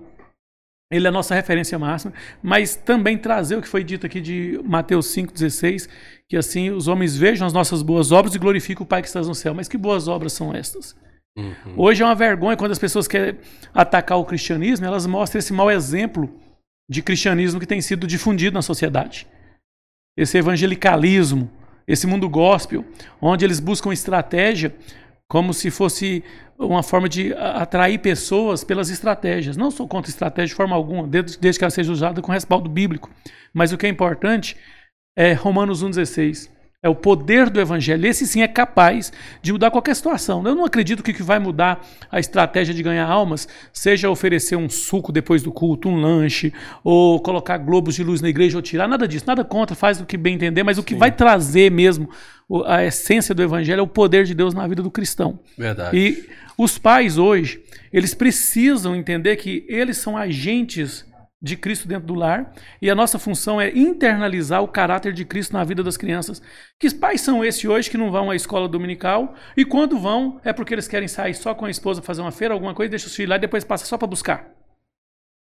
Isso é um absurdo. Eu fui tão bem ensinado da escola dominical que para mim um domingo que não tem escola dominical para mim não é domingo. Da abstinência. É uma coisa terrível. E hoje, Treme assim, hoje ninguém quer ir para escola dominical. A escola dominical hoje está tá na tendência de cair. E com, com muito respeito, abrindo só um parênteses aqui. É sim. Uns pastor ruim de Bíblia tá pegando a escola dominical, colocando na testa, não sei que nome que dá para isso, porque não dá conta de preparar um esboço para ministrar na testa, ministra a lição da escola bíblica dominical. Verdade. Então a gente percebe que a falta desses ensinamentos tem atrapalhado muito hoje o segmento social, a questão familiar. E nós, como agentes de Deus na face da terra, precisamos ter um conhecimento, conforme diz Pedro 3,15, para responder à razão da esperança que é em nós. A família, sim, ela é forte. A família é forte, a sociedade é forte, a igreja é forte. A família é fraca, a sociedade é fraca a igreja é fraca. Quanto a um divórcio na igreja, você perde aquela família praticamente. Poucos é. deles conseguem firmar. A maioria não firma. A maioria não firma. E Verdade. também esses filhos saem revoltados na sociedade, causando aí é, grandes problemas de convivência relacional. Então nós precisamos urgentemente trazer à tona a importância da figura paterna, trazer palestras, igual ele colocou a palavra para homens, começar a falar com aqueles que querem. Porque nós também de igreja temos uma situação que nós quer, claro que é bom, né, que tem o maior número possível de gente. Mas nós temos que aprender a fazer com aqueles que querem. Jesus Sim. começou com 12, você faz um evento, essa igreja tem 100 pessoas, você fez um evento, foi só 30, amém. Você fica triste? Fica, mas valoriza os 30 que está lá, porque Sim. com 12 Jesus evangelizou a Europa, a Ásia e tudo mais. Então começa por aí. Eu acho que nós temos que começar a falar mais sobre a importância do pai, que é uma figura desconstruída, foi colocado aqui também pelo Pablo, a questão do, dos homens estarem em crise. A gente até sabe o nosso padrão, mas esse padrão muitas vezes está nos levando a ter medo de expor de expor. Porque hoje os homens estão numa situação tão delicada que se, hoje se você sair com a mulher, não é porque nós já somos casados, está resolvido nossa vida, né? Mas esse rapaz, não, ele não sabe se você vai ter que pagar a conta, se não vai, já gerou até polêmica esses dias essa questão. Tem mulher que não aceita, eu não aceito o dinheiro de macho. Outras já, se não pagar, é indelicado. Tá uma anarquia, tá uma balbúrdia isso. Ninguém sabe qual é o segmento social que vai, que vai ser norteado. Então é uma situação delicada, muito delicada. Porque, na verdade, existe essa, essa desconstrução da importância do homem. Existe. E isso está entrando sorrateiramente até no bojo da igreja. Uhum. Até no bojo da igreja. O saudoso mestre Antônio Gilberto da Silva falava: a igreja vai ter que explicar a liderança pastoral das mulheres frente à igreja. Isso é sério. Isso é sério. E hoje não tem como você se opor a isso. Porque a bem da verdade. Ué, por que, que não pode? Não é que não pode. Hoje é uma necessidade. O problema que nós estamos querendo fazer de regras, é de exceções, regras. Uhum. Porque, na verdade, Jesus ele não falou se, é se pode ou não pode, não tem nada disso. Sim. Agora, o mestre Antônio Gilberto ele dizia que vai ter que explicar, porque hoje nós estamos com essa é, situação de querer meiar as coisas. Não vamos colocar as mulheres. E a maioria, a maioria, eu vou dar a cara a tapa aqui. A maioria das mulheres que Sim. dirige igreja é diferente dos homens em que sentido? Eu como pastor e o senhor como pastor. Sim. Se nós largarmos da esposa hoje, não é por adultério, não. Pode Sim. ser elas que adulterem. Sim. Nós perdemos a igreja. Verdade. E dificilmente vamos dirigir a igreja solteiro, separado, viúvo, divorciado. Verdade. Dificilmente. E as mulheres, a maioria, são divorciadas. É Das que dirigem igreja. Tem problema no casamento. Ou, e tem até pastoras que o marido não é crente. É Existe. verdade. Por quê? Dois pesos, duas medidas. Então a gente pode observar que existe alguns problemas nesse quesito. E há uma falta de harmonia. Porque se há uma harmonia conjugal, se há uma harmonia conjugal, o governo é do homem. Tem alguma coisa errada nesse lar. Vou fazer um bate-bola aqui com vocês, tá? Aquelas perguntinhas assim, pastor Alailson. Viu. Pablo? É, bem rapidinha. Tem umas perguntas, sim, acabou de falar aqui, ó. Tem umas perguntas aqui. O Derek Souza perguntou aqui, ó. Por que há na sociedade atual uma masculinidade no feminismo e um feminismo na masculinidade? Responde isso aí, Pablo. Essa daí é aquelas bombas que eu falei pra você, velho. Por que que na sociedade... Deixa eu compreender a pergunta. Ele Por que perguntou que por nessa- que que tá acontecendo isso. Um, uma, um- É, Eu entendo o seguinte. De fato, o homem pisou na bola. Homem é, exagerou, né, na, na- na- na- exagerou na, na- na dosagem. É, a gente vê que um homem se aproveitou, ao longo da história, se aproveitou do seu poder, né? Vamos colocar assim, do seu governo. E exagerou, obviamente, né? E a gente vê que ao longo da história a mulher, inclusive, era vista né, como menor que o homem, como um ser de segunda classe, e, e não é esse o padrão bíblico. Né? Cristo fala que nós somos iguais. Aliás, Paulo fala: já não há judeu, já, não há é, grego, já não há homem, já não há mulher, já não há livre, já não há escravos. Todos somos um em Cristo. Ou seja, em termos de valor como seres humanos, é o mesmo, tanto homens como mulher. Mas o homem, infelizmente, exagerou nisso. Então, ah, o movimento feminista, como o, o- o pastor colocou, né, o movimento feminista sério, surgiu para, de alguma forma, corrigir isso. Para que a gente entendesse que não, a mulher não é inferior ao homem. É, em termos de valor, ela tem o mesmo valor que o homem. Então, houve essa tentativa, mas obviamente que agora hoje a gente também tem muitas distorções dentro do movimento, como o pastor colocou, né? Muitos, o, o movimento feminista, na verdade, está se, trans, tá se trans, transformando num- numa nova espécie de machismo, né? Então, eu acho que daí vem essa divergência, daí vem esse conflito ah, que a gente precisa compreender muito bem. disciplina. Disciplina pro pai. Você falou que o seu pai aconselhou pra você e você descumpriu. Agora, eu quero saber como é que um pai disciplina. Disciplina o filho? É. Com exemplo. As palavras convencem, o exemplo arrasta. Legal. E eles aprendem mesmo. Aprende com exemplo. Não tem outra coisa melhor para os filhos do que o, o exemplo e o aconselhamento. É, o pastor Cláudio Duarte ele fala que a autoridade de um pai ela vem com os tapinhas, né? ele fala assim. Eu não vou dizer que seja errado ou certo, não vou entrar nesse mérito. Mas a partir do momento que você conquista a autoridade do. Mas a própria pai? Bíblia também recomenda. Recomendo, mas, mas só que aí há uma controvérsia exegética que diz que essa vara é a vara da disciplina, né? Uhum. Então tem que Sim, saber se ela, se ela é uma vara literal ou se é uma vara argumentativa, né? Que vai, vara medir. Então, assim, eu acredito que a partir do momento que você consegue a autoridade, conquista a autoridade do seu filho de forma natural, que isso já é pertinente se você já se deu respeito desde o início dessa relação, é, a sua palavra tem valor de verdade, saber argumentar, conversar, com certeza vai ajudar o seu filho a ter um norte para ter uma vida adulta feliz e, e exitosa. Formação pro filho. Como é que o pai ajuda? Ah, de forma. O pai tem um papel significativo. Lá em, em, em Deuteronômio 6, né, quando o Senhor fala, instrui ali para que é, os princípios deles, dele fossem inculcados na mente do filho, né, e que o, o pai ali é, era, é uma função do pai é, educar o filho. Infelizmente o homem tem fugido dessa responsabilidade. É, ali fica muito claro que é, o pai não, não deveria medir esforços, né, que ele deveria se dedicar nessa função, nessa, né, nesse papel dele. Então, o homem, né, o, o, pai hoje ele precisa assumir esse lugar, ele precisa assumir esse papel para que ele auxilie o filho na sua formação, na formação de valores, né, na sua formação emocional, na sua formação social. Como eu disse, o pai é aquele, é aquele terceiro elemento que é incluído ali na relação da mãe com o filho, né? e ele é fundamental para mediar esse processo né, de separação da mãe com o filho e para a inserção do filho na comunidade, na sociedade. O pai tem esse papel preponderante. Então, em todos os sentidos, em todos os níveis, o pai ele tem uma função muito importante na formação do filho como o pastor colocou, principalmente por meio do exemplo, por meio da forma como ele se coloca no, no lar, ali no ambiente.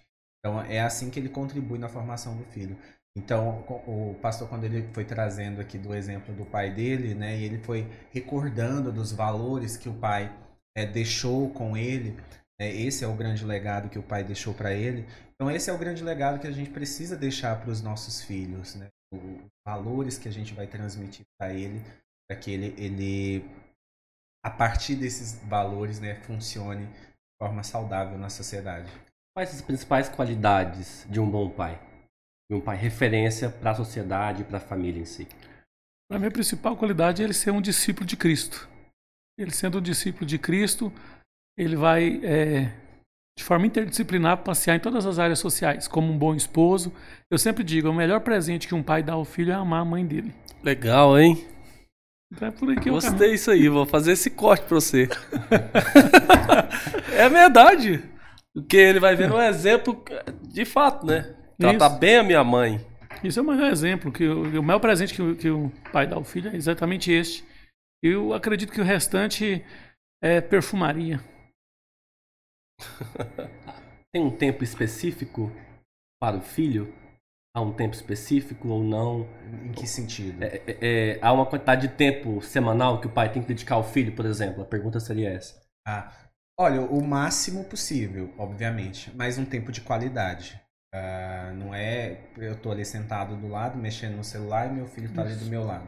Isso não é tempo de qualidade. Mas se junto, puder comer junto. Ao lado não é estar junto. É, exatamente.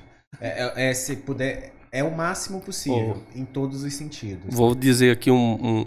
eu sempre admirei Russell Shedd e fui em São Paulo, procurei lá qual igreja que ele vai pregar essa semana e fui. Se eu falar para você que foi um dos sermão, sermão assim que eu muito simples. Eu achava que ele iria pregar um sermão porque ele tava, estava indo como convidado numa igreja que era uma igreja muito conhecida, muito grande, com muitos teólogos lá. Eu pensei, agora ele vai pregar uma coisa aqui muito complexa, mas ele foi muito simples. Ele pregou Lucas 15, ele pregou as parábolas, ele disse que a ovelha perdida eram as crianças,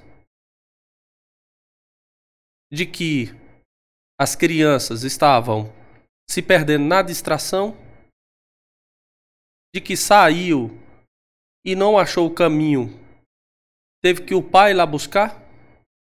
Ele falou que a dracma era os adolescentes porque estavam perdidos dentro de casa e precisava que os pais colocassem luz, limpassem, mostrassem o valor desse adolescente porque eles estavam sendo perdidos lá dentro de casa com o computador. Ele disse que o filho pródigo eram os jovens do Brasil, de que estavam se perdendo gastando seu dinheiro, dilapidando seus patrimônios, não tendo futuro com meretriz e com festas. E ele falou que a última parábola, que é já o 16, é o adulto que consegue, Deus consegue dar patrimônio para ele, ele não sabe gerir porque ele é o administrador infiel. E eu achei aquilo um espetáculo, de verdade. Pura e simples. Não, né? não, não, um espetáculo. Eu, assim, eu falei, rapaz, onde é que esse cara arrancou um trem desse? Muito bom, porque de fato é isso mesmo. A criança, a gente pega o celular e entrega para ela. A Marina, o Teteu, eu tenho os dois filhos lá e os sabe aqui quem são. Então, o que acontece? O Teteu tá dando trabalho, a gente pega isso aqui, fala, toma, toma. É, não é? Facilita a vida. Mas isso é uma distração. Não educa ninguém. Mas vai ficar aqui, ó. Duas, três horas, de fato. Vai se perder. Sim. Enquanto a ciência foi feito, feito uma pesquisa nos Estados Unidos da América, que uma criança pode ficar 30 minutos por semana no celular. Eu não sei se isso é verdade, mas os Google aí, o Google aí informa que os donos lá do iPhone, tal, tal, tal, não permite os filhos ter o, o iPhone ou alguma coisa até certa idade. Ué, se ele não permite, irmão, então ele tem informação que ele ainda não revelou pra gente. Ué. Tem que dizer o que, que acontece.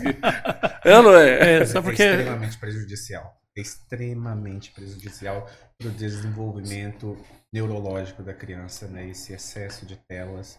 É, então, é algo que de fato os pais precisam tomar um cuidado muito grande em relação a isso.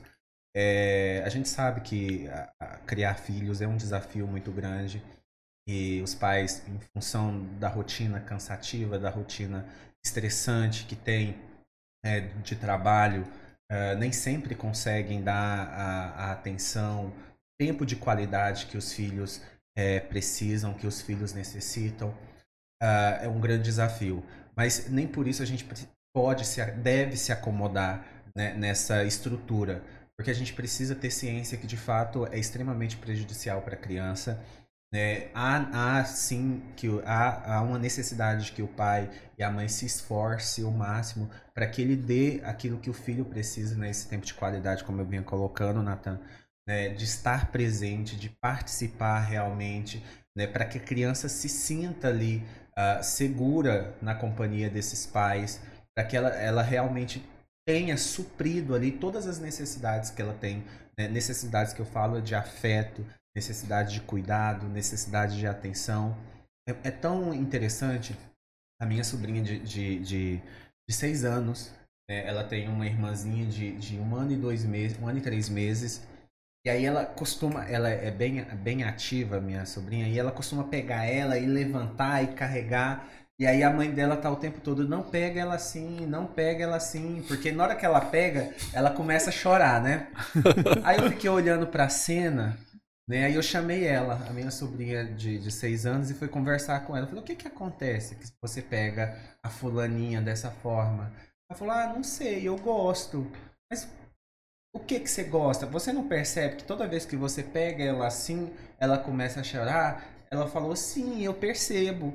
Mas e o que que acontece que você continua pegando? Ela falou, porque aí eu fico esperando a minha mãe falar. Então, uh, ali era uma, um momento e uma oportunidade onde ela tinha para chamar a atenção da mãe, para ter a atenção da mãe, porque toda vez que ela pegava a criança dessa forma, a mãe se dirigia para ela, ainda que para chamar a atenção. Um sinal, né, do, que o relacionamento não está bem ali, né? É, não, não necessariamente que não esteja bem, mas a, a, criança aprendeu que ali podia ser uma, uma das formas de chamar a atenção. Compreendi. Ela tem várias outras formas, e uma delas era essa, ficar pegando a criança. Porque quando vem um segundo bebê, né, isso altera, o pastor Marcos Sérgio sabe, isso altera a dinâmica. É, ali, tá vindo da, os outros aí. Da vida ali, da, da família. André só ouviu um trem desse, olha lá. Você é doida. Ela tá, ó, eu tá ouvindo, tá elogiando o pastor Alailson aí, ó, top. oh. assim, percebe assim a, a importância e a, a, gente, o pai não tem a consciência. Né? Eu vou citar um exemplo, não sei quanto tempo a gente ainda tem, mas um exemplo. Ah, nós temos cinco horas cinco ainda. Horas.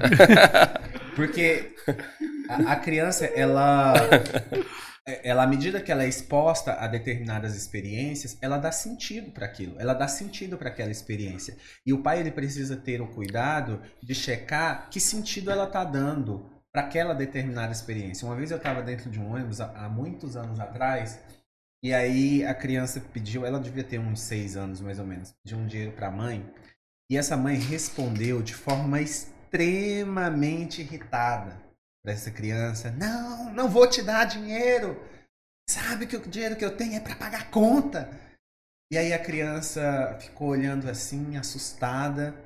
E aí ela ficou extremamente triste. E aí eu fiquei olhando para aquela criança e fiquei pensando: qual o sentido que essa criança está dando para essa experiência? Porque ela pode estar dando ali inúmeros sentidos. Ela pode estar olhando para a fala da mãe e dizendo assim: Poxa, pagar conta é algo extremamente importante. A gente tem que abrir mão do que a gente quer e do que a gente deseja para pagar conta. É uma possibilidade. Mas ela pode olhar também e falar: Poxa, pagar conta é a coisa mais chata do mundo, porque eu, para ter que pagar conta, eu tenho que abrir mão do que eu quero e do que eu desejo. Mas então, qual, qual o sentido que a criança está dando para aquela experiência? O pai precisa ter o cuidado de checar como que a criança está significando as suas experiências, que sentido ela está construindo. E aí, como o pastor colocou, aí sim é estar participando do mundo da criança. É interessante quando as pessoas chegam no consultório, algumas elas sentam de frente para a gente e elas acham que a gente vai adivinhar o que, que ela está pensando, o que, que ela está sentindo e que a gente vai dar uma resposta para ela ali do que, que ela precisa fazer para dar um rumo na vida dela. Né? E aí a gente vai explicando para a pessoa que não. Na verdade, eu vou começar a conversar com ela e aí ela me fala algo e eu pergunto: "Mas como assim? Me explica melhor", né? "Mas como que você se sente?". Aí eu vou começar a entrar no mundo dela para compreender a vivência dela, para que a partir daí eu possa ajudá-la de alguma forma, entendendo a partir do ponto de vista dela, a partir do lugar de onde ela está, o que, que está se passando com ela. Então, eu quero deixar aqui uma dica prática para os pais que estão nos acompanhando, para que você ajude o seu filho, para que você esteja presente no seu filho, é necessário que você participe do mundo dele. E para que você participe do mundo dele, é necessário que você se aproxime, é necessário que você esteja interessado, é necessário que você busque compreendê-lo, é necessário que você esteja desejoso por participar desse mundo dele. Mas como assim? Que você está querendo dizer com isso? Não, me explica melhor, que eu não estou compreendendo. E aí você precisa, obviamente, que não, não ter uma postura julgadora, uma postura repressora, né? mas uma postura compreensiva em determinados momentos para que você entenda o funcionamento do seu filho e possa ajudá-lo nas suas questões.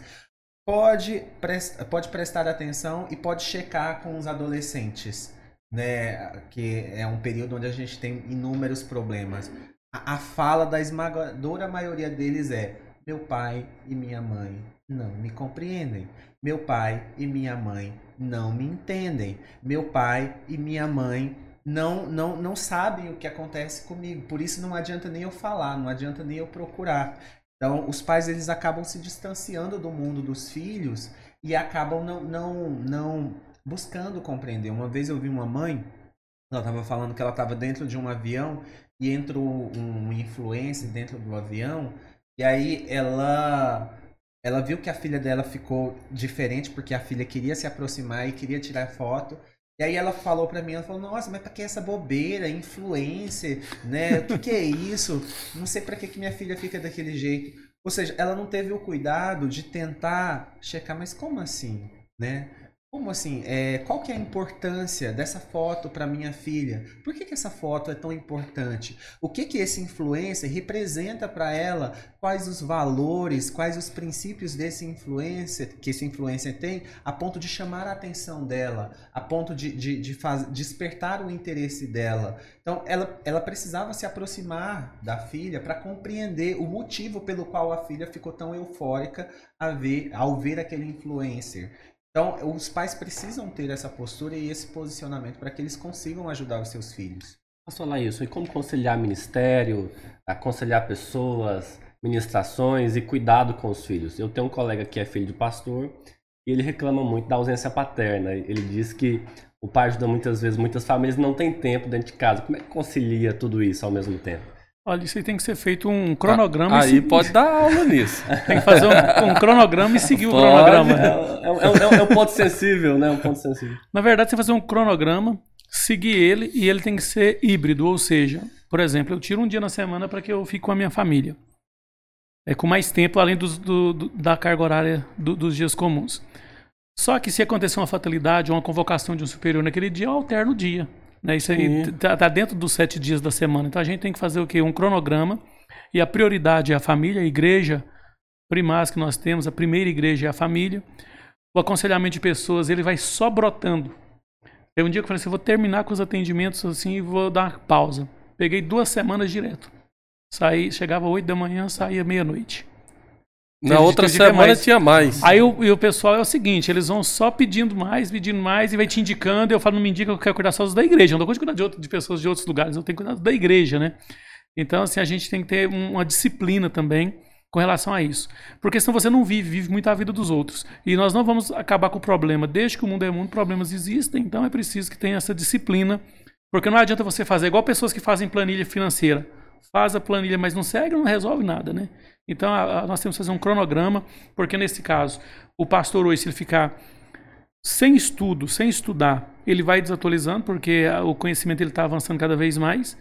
Se ele ficar só por conta de, de atendimento, ele vai ficar limitado, enclausurado em gabinete. E se ele é, não cuidar da família, a família dele vai ser só figurativa. Então ele precisa de conciliar isso aí. Infelizmente, hoje estava ouvindo aqui a fala do nosso companheiro, do Pablo, é o, com relação ao celular, o pastor Marcos também colocou essa, essa ideia aí, essa pauta, aliás. É, eu estava fazendo, estou fazendo né, um programa de mestrado, e lá a gente vê que o conhecimento nunca teve a perigo como está nos dias atuais. Porque a nossa geração, ela pega tudo pronto e a partir daí ela começa a fazer alguma coisa. E no passado as pessoas faziam muito mais é, sem essa acessibilidade que tem ao conhecimento hoje. Por quê? Porque a, a tela ela não permite que você tem um momento de reflexão, de pensar.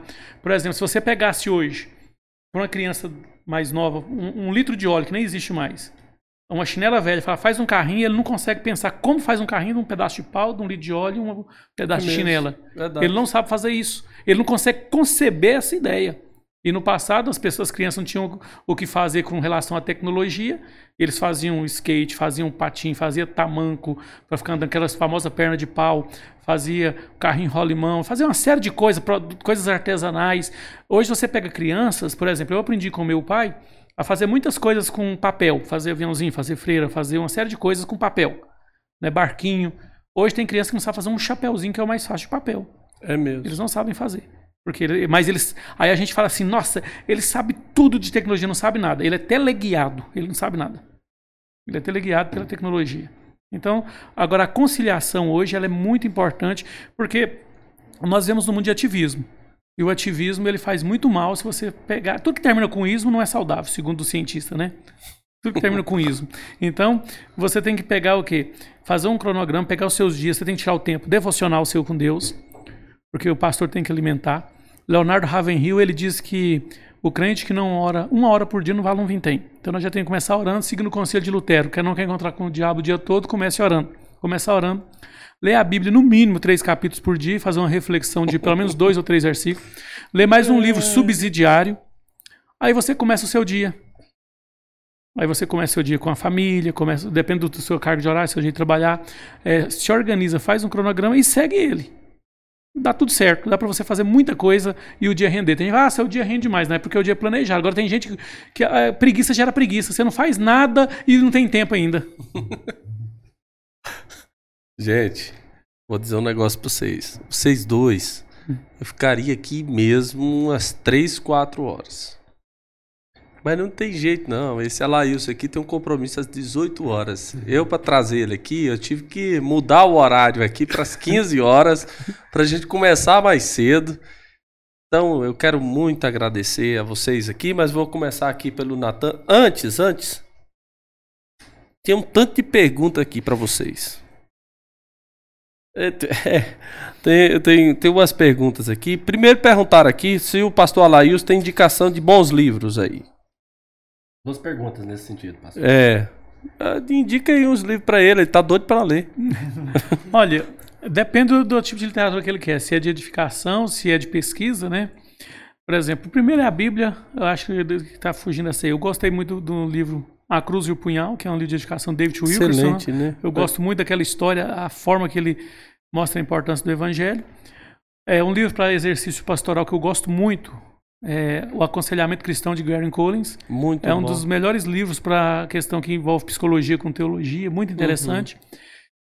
De personagem bíblico, para mim não tem um melhor do que a história de José, da coleção Heróis da Fé de Charles Swindoll. Gosto muito de vários livros do Felipe Yancey, Jesus que eu nunca conheci. Gosto também do Pessoa Humana e Religião de Rock Brugnara. É, O Mundo de Sofia de Austin Gaard. E eu passaria aqui falando muitos livros, eu já li um pouquinho, né? Assim, um pouquinho de livro, vários livros, mas eu gosto mais de livros clássicos, né? Então eu acredito que um livro interessante, dependendo do propósito de quem está perguntando, é interessante, eu nem sei se tem ele em circulação, é de José Armando Síndaco, Um Grito pela Vida da Igreja e Um Grito pela Santidade. É coisa simples. O simples faz a gente fixar. O pastor Marcos Sérgio estava contando o sermão que ele ouviu do Russell Chet, já tem mais de anos, né? Porque só de morte É, já tem mais de quatro, anos. tem mais de quatro. E fixou. A gente tem a mania de achar que vai ver esses grandes problemas. Eles inventam, eles fazem tanta firula na Bíblia que não tem na Bíblia. Raleia tanto o feijão que não tem feijão, só tá água suja, né? Agora você vai ver. Você já Só observou- aquele caldas. As mensagens de Billy Graham, mensagem de Jim Swaggart, mensagem do Russell Sed, de Bernard Johnson, e eu falaria hora de outros pregadores. É coisa tão simples que se a gente for, vai, vai pensando que vai ver uma coisa tão suntuosa, se a gente chegar mas hoje não está pregando. E ele está pregando. O próprio Spurgeon, né? O Spurgeon, príncipe isso. pregador de falar de uma maneira muito simples. Isto. Aí hoje tem uns pregadores que eles falam assim, não estou dizendo a questão vernacular, eu estou dizendo de conhecimento. Eles inventam tanto coisa que não está na Bíblia. O Spurgeon falava, eu prego para as crianças, para os adultos entender. E tanto é que eles tem pessoas que pregam, eles Muito simples, para as crianças entenderem. Eles pregam tanta coisa que não está na Bíblia e não está o suficiente. A Bíblia parece que tão, ficou tão pequena, tanto que eles é- são grandes, que agora eles pregam tradição, prega É. conjuntura, prega pensadores. Eu nem vou entrar no assunto do coach, porque o coach mais eu não somos muito amigos, né? Então eu não vou nem entrar nesse assunto. Se o irmão é coach, já vai vivendo em comunhão comigo aqui. porque Não sou. o coach é o povo mais à toa que fizeram nessa face da terra. Teve alguém que perguntou aqui sobre a teologia liberal. O que, que o senhor acha? Eu não gosto muito da teologia liberal, não. Eu gosto da teologia mais ortodoxa. Que bom. Ó, gente. Aqui tem inúmeras perguntas, mas vamos. Natan, muito obrigado pela sua presença aqui. Foi, foi um prazer estar aqui com vocês. Aprendi muito ouvindo aqui tanto o Pablo quanto o pastor Alailson, né? Conteúdo de muita qualidade. E eu estou ensaiando para ser pai. Parabéns. Mas com certeza já vou sair daqui com o meu certificado também de paternidade. Né? eu, tive, eu, eu não tive um bom relacionamento com meu pai. Na verdade, meu pai não teve pai, então era muito rude, assim, mais secão, né? É, eu só fui ser amigo do meu pai realmente foi a partir do divórcio dele da minha mãe, que ele ficou mais quebrantado, sentiu falta da família. Ficou mais começou- próximo. Ficou mais próximo, começou a conversar. Então, realmente construir uma referência paterna, né, com, com tantos detalhes, sem você ter uma exatamente, é um desafio. É um desafio. Por isso que eu fiz muitas perguntas relacionadas a, a, a- a certas dificuldades, a como é que adapta isso, qualidades, porque eu tenho interesse em ser um bom pai para os meus filhos, né? E eu aprendi muito com vocês. Muito obrigado. E vai ser, Natan. Pode ter se certeza. Deus quiser, se Deus quiser. Vai ser referência Eu- como pai. In- Inclusive, confessar uma coisa aqui, ao vivo, né? Ah, justamente nessa época em que o meu pai se afastou tanto, eu não tinha uma mentoria de carreira, uma mentoria para estudo, eh, de futuro. E, e nessa época, Deus levantou algumas pessoas, entre elas o pastor Marcos, né? Que me orientava nesse sentido e, e nessa questão intelectual, nessa questão cognitiva. Eu fui mentoreado, direcionado, inclusive uma boa parte dos meus resultados, justamente por conta dessa mentoria. Então, é, é, não precisa ser sanguíneo, né? O importante é você cumprir com o papel de pai. Eu tenho certeza que o pastor Laios também cumpre com esse papel na igreja. Tem várias pessoas aqui falando que gostam muito do seu aconselhamento, né? É verdade, pastor Luiz. Para ver a importância dessa questão paterna, mesmo quando não é sanguíneo. Então, que vocês continuem como pastores, é, é, é, semeando a semente da paternidade aí na vida das pessoas. Valeu demais. Antes de vocês agradecer, eu quero dizer algo para o Alailson e para o Pablo. Primeiro, para o Alailson, quero dizer, Alailson, de que a gente também carece de pastores que sejam referências também. de que pastor é um pai. De que nós existe essa função até quando um, um filho quer ligar para um pai, ele não olha o horário. O pastor recebe ligação é uma da manhã, seis da tarde. E por que que eu aprendi isso até com o pastor Valdir? Uma vez o pastor Valdir anunciou na igreja, irmãos, ó, segunda-feira, amanhã eu vou estar indo com a minha família lá em Caldas Novas. E nós vamos sair cedo, ore por nós, pra gente descansar, tal, tal, tal. Avisou assim, eu acho que para ninguém incomodar. Mas seis horas da manhã eu peguei o carro, nós fomos juntos para Caldas Novas e um irmão mandou uma mensagem para ele. Ele falou: dá uma olhadinha aí. Quando olhou, era. Pastor, é, qual o telefone do podólogo que desencravou sua unha? e o cara tava lá. E ele falou assim: Ah, eu tenho o um número mesmo. Tem um cara muito bom, podólogo. Então, a visão, se fosse um outro, falaria assim: rapaz, manda esse cara procurar no Google lá, podólogo Goiânia, vai sair lá 200 e ele escolhe um. E essa essa figura do Senhor perante do Senhor ter essa relação de paternidade mesmo, de obstetra, de pegar, gerar filhos, desenvolver como pediatra o filho, de gerar uma consciência do evangelho, de pregar um evangelho que seja que seja legítimo evangelho que leva para o céu e de que cria um homem e uma mulher de Deus. Eu vejo no Senhor, quero dizer para o Senhor de que o Senhor é referência aqui em Goiânia para isso. Amém. De que eu vejo também no Senhor, eu, eu todas as vezes que eu estou com, com o Senhor, a impressão é de que o Senhor tem muita vontade de aprender mais, mas o Senhor já sabe muito e já estudou muito. Se fosse uma outra pessoa, diria: Eu já tenho uns títulos aqui, já tenho conhecimento e está ótimo para mim. Mas toda vez que eu vou conversar com o senhor, é esse crescimento de estar tá buscando, compreendendo, para até dar as respostas. Para entregar as respostas. Que Deus continue dando muita, mas muita mesmo sabedoria ao Senhor. Que o ministério do Senhor seja um ministério frutífero, que a igreja do Senhor, que a vida do Senhor continue uhum. sendo uma bênção para todos nós, viu, pastor? Uhum. Fico até sem palavras, né? Porque na verdade estamos aí tentando seguir o passo de Jesus. Eu quero agradecer, né? Por suas palavras, que Deus abençoe. Tenho uma grande admiração, carinho por você também. Às vezes não temos aquele tempo de estar junto devido às suas atribuições, às minhas, mas foi um prazer enorme estar com você aqui nesta oportunidade ouvir o Natan falar foi, foi bacana, né? Eu só aconselho que você continue, como você colocou, buscando referências, né? Para você ser pai, né? Que é um sonho, com certeza, de todos nós, né? Como seres humanos. Eu sempre digo, quando eu pensei em namorar, eu li mais de 100 livros para entender o que era o namoro cristão. E para ser pai também, eu já li outra quantidade de livros para a gente ter uma noção e criar o nosso próprio modo de, de ser e de agir. Mas que Deus abençoe todos vocês. Foi um prazer estar com o pastor Marcos, com o Natan, com o Pablo também. Gostei muito de eh, ter esse relacionamento interdisciplinar, né?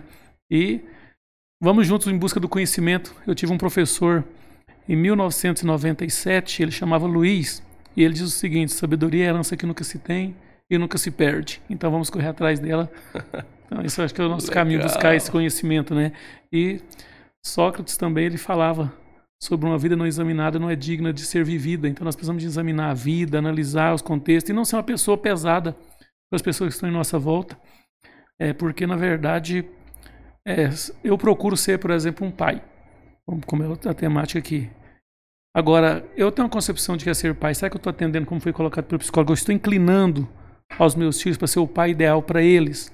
Isso é muito importante nós fazer essa reflexão. Eu sempre digo, né, na, na psicologia aqui nós estamos aqui quatro pessoas. Mas aqui na verdade, estou falando aqui na, na mesa, né?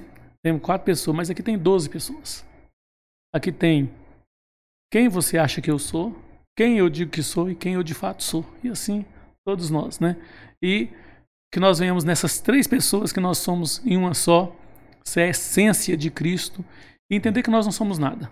Cristo é em nós.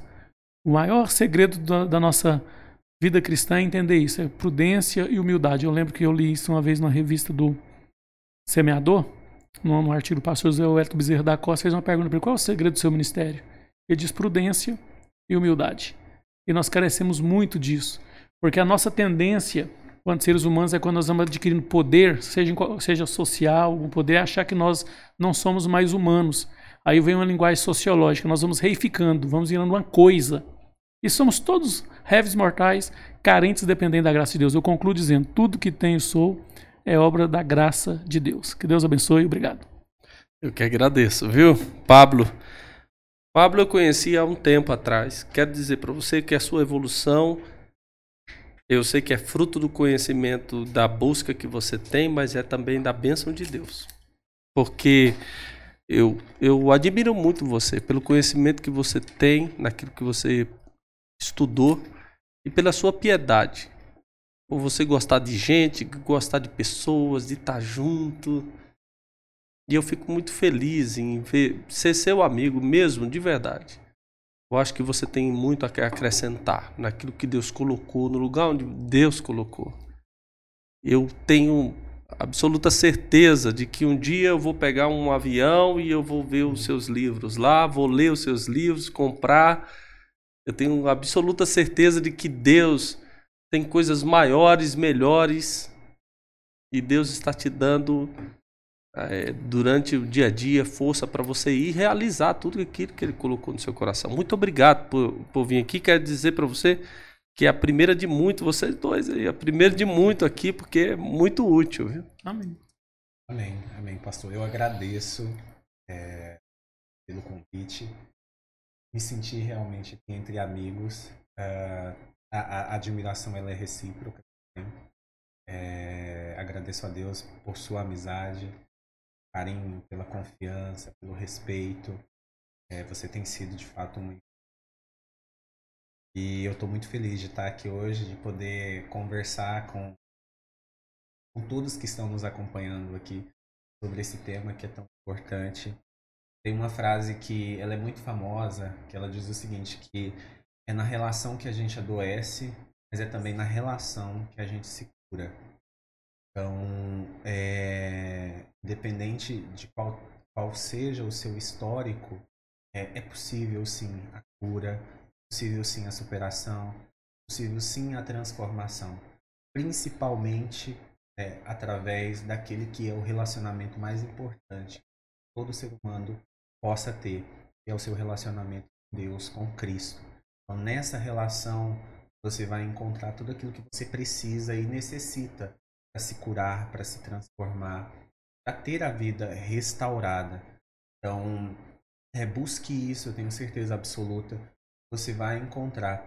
E eu acredito, como eu disse, o meu relacionamento com meu pai foi transformado, foi restaurado. Né? Eu acredito que é, isso pode acontecer com você também. Deus pode transformar a, a, realidade do seu relacionamento com o seu pai. E aproveitando né, amanhã os pais, né, eu desejo a todos os pais um feliz Dia dos Pais, papais que estão nos ouvindo, que você seja o modelo que seu filho precisa, que seu filho necessita, tendo sempre como referência a Jesus Cristo, tendo sempre como modelo o nosso Senhor e Salvador, porque é, eu tenho a certeza absoluta você buscar, como o pastor colocou aqui, seguir os passos de Jesus, você vai ser o pai que seu filho precisa e que seu filho necessita. Quero agradecer a todos, né, estar conosco até agora, agradecer ao pastor Marcos Sérgio, ao Natan, agradecer ao pastor Alailson, que Deus possa abençoar a todos. E estou aberto para né, outros convites e outras oportunidades. Quero deixar aqui o meu Instagram para quem está acompanhando a gente, quiser seguir, é, me seguir nas redes sociais. Pablo Araújo, psicólogo. É, é, só buscar lá no Instagram que você me encontra. Tenho tentado compartilhar aí conteúdo para abençoar a vida das pessoas. Então, segue a gente lá. Eu acho que a Laís tem que dizer onde fica a catedral também, quais, quais os cultos. O pastor Alailson é pastor de uma catedral, de uma igreja linda. Amém. Pastor Alailson. Eu sou pastor na Igreja Assembleia de Deus Mistério Fama, no setor Jardim Fonte Nova. Os cultos são terças-feiras das 19h30 às 21 horas, quinta-feiras das 19h30 às 21 horas. Tem que domingo- pegar a senha, pastor, para entrar? Agora não, porque graças a Deus o prédio aumentou, né? Mas no passado tinha, viu? Eu marquei um culto de Réveillon uma vez para 8 horas da noite e eu cheguei mais cedo para organizar o restante da diretoria. Às 6 horas da tarde já tinha gente esperando lá. Agora hoje já temos, temos lugar hoje. Hoje temos 1.274 lugares, pode. Graças a Deus. Tem...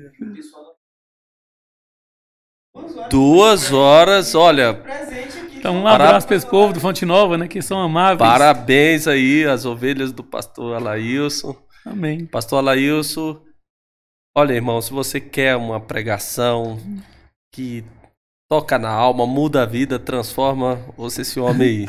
Amém, obrigado. o ensino de primeira. Louvado seja Deus. Gente, olha, estamos inte- encerrando essa entrevista aqui, esse bate-papo com o pastor Alailson Pablo, Natan hoje na bancada.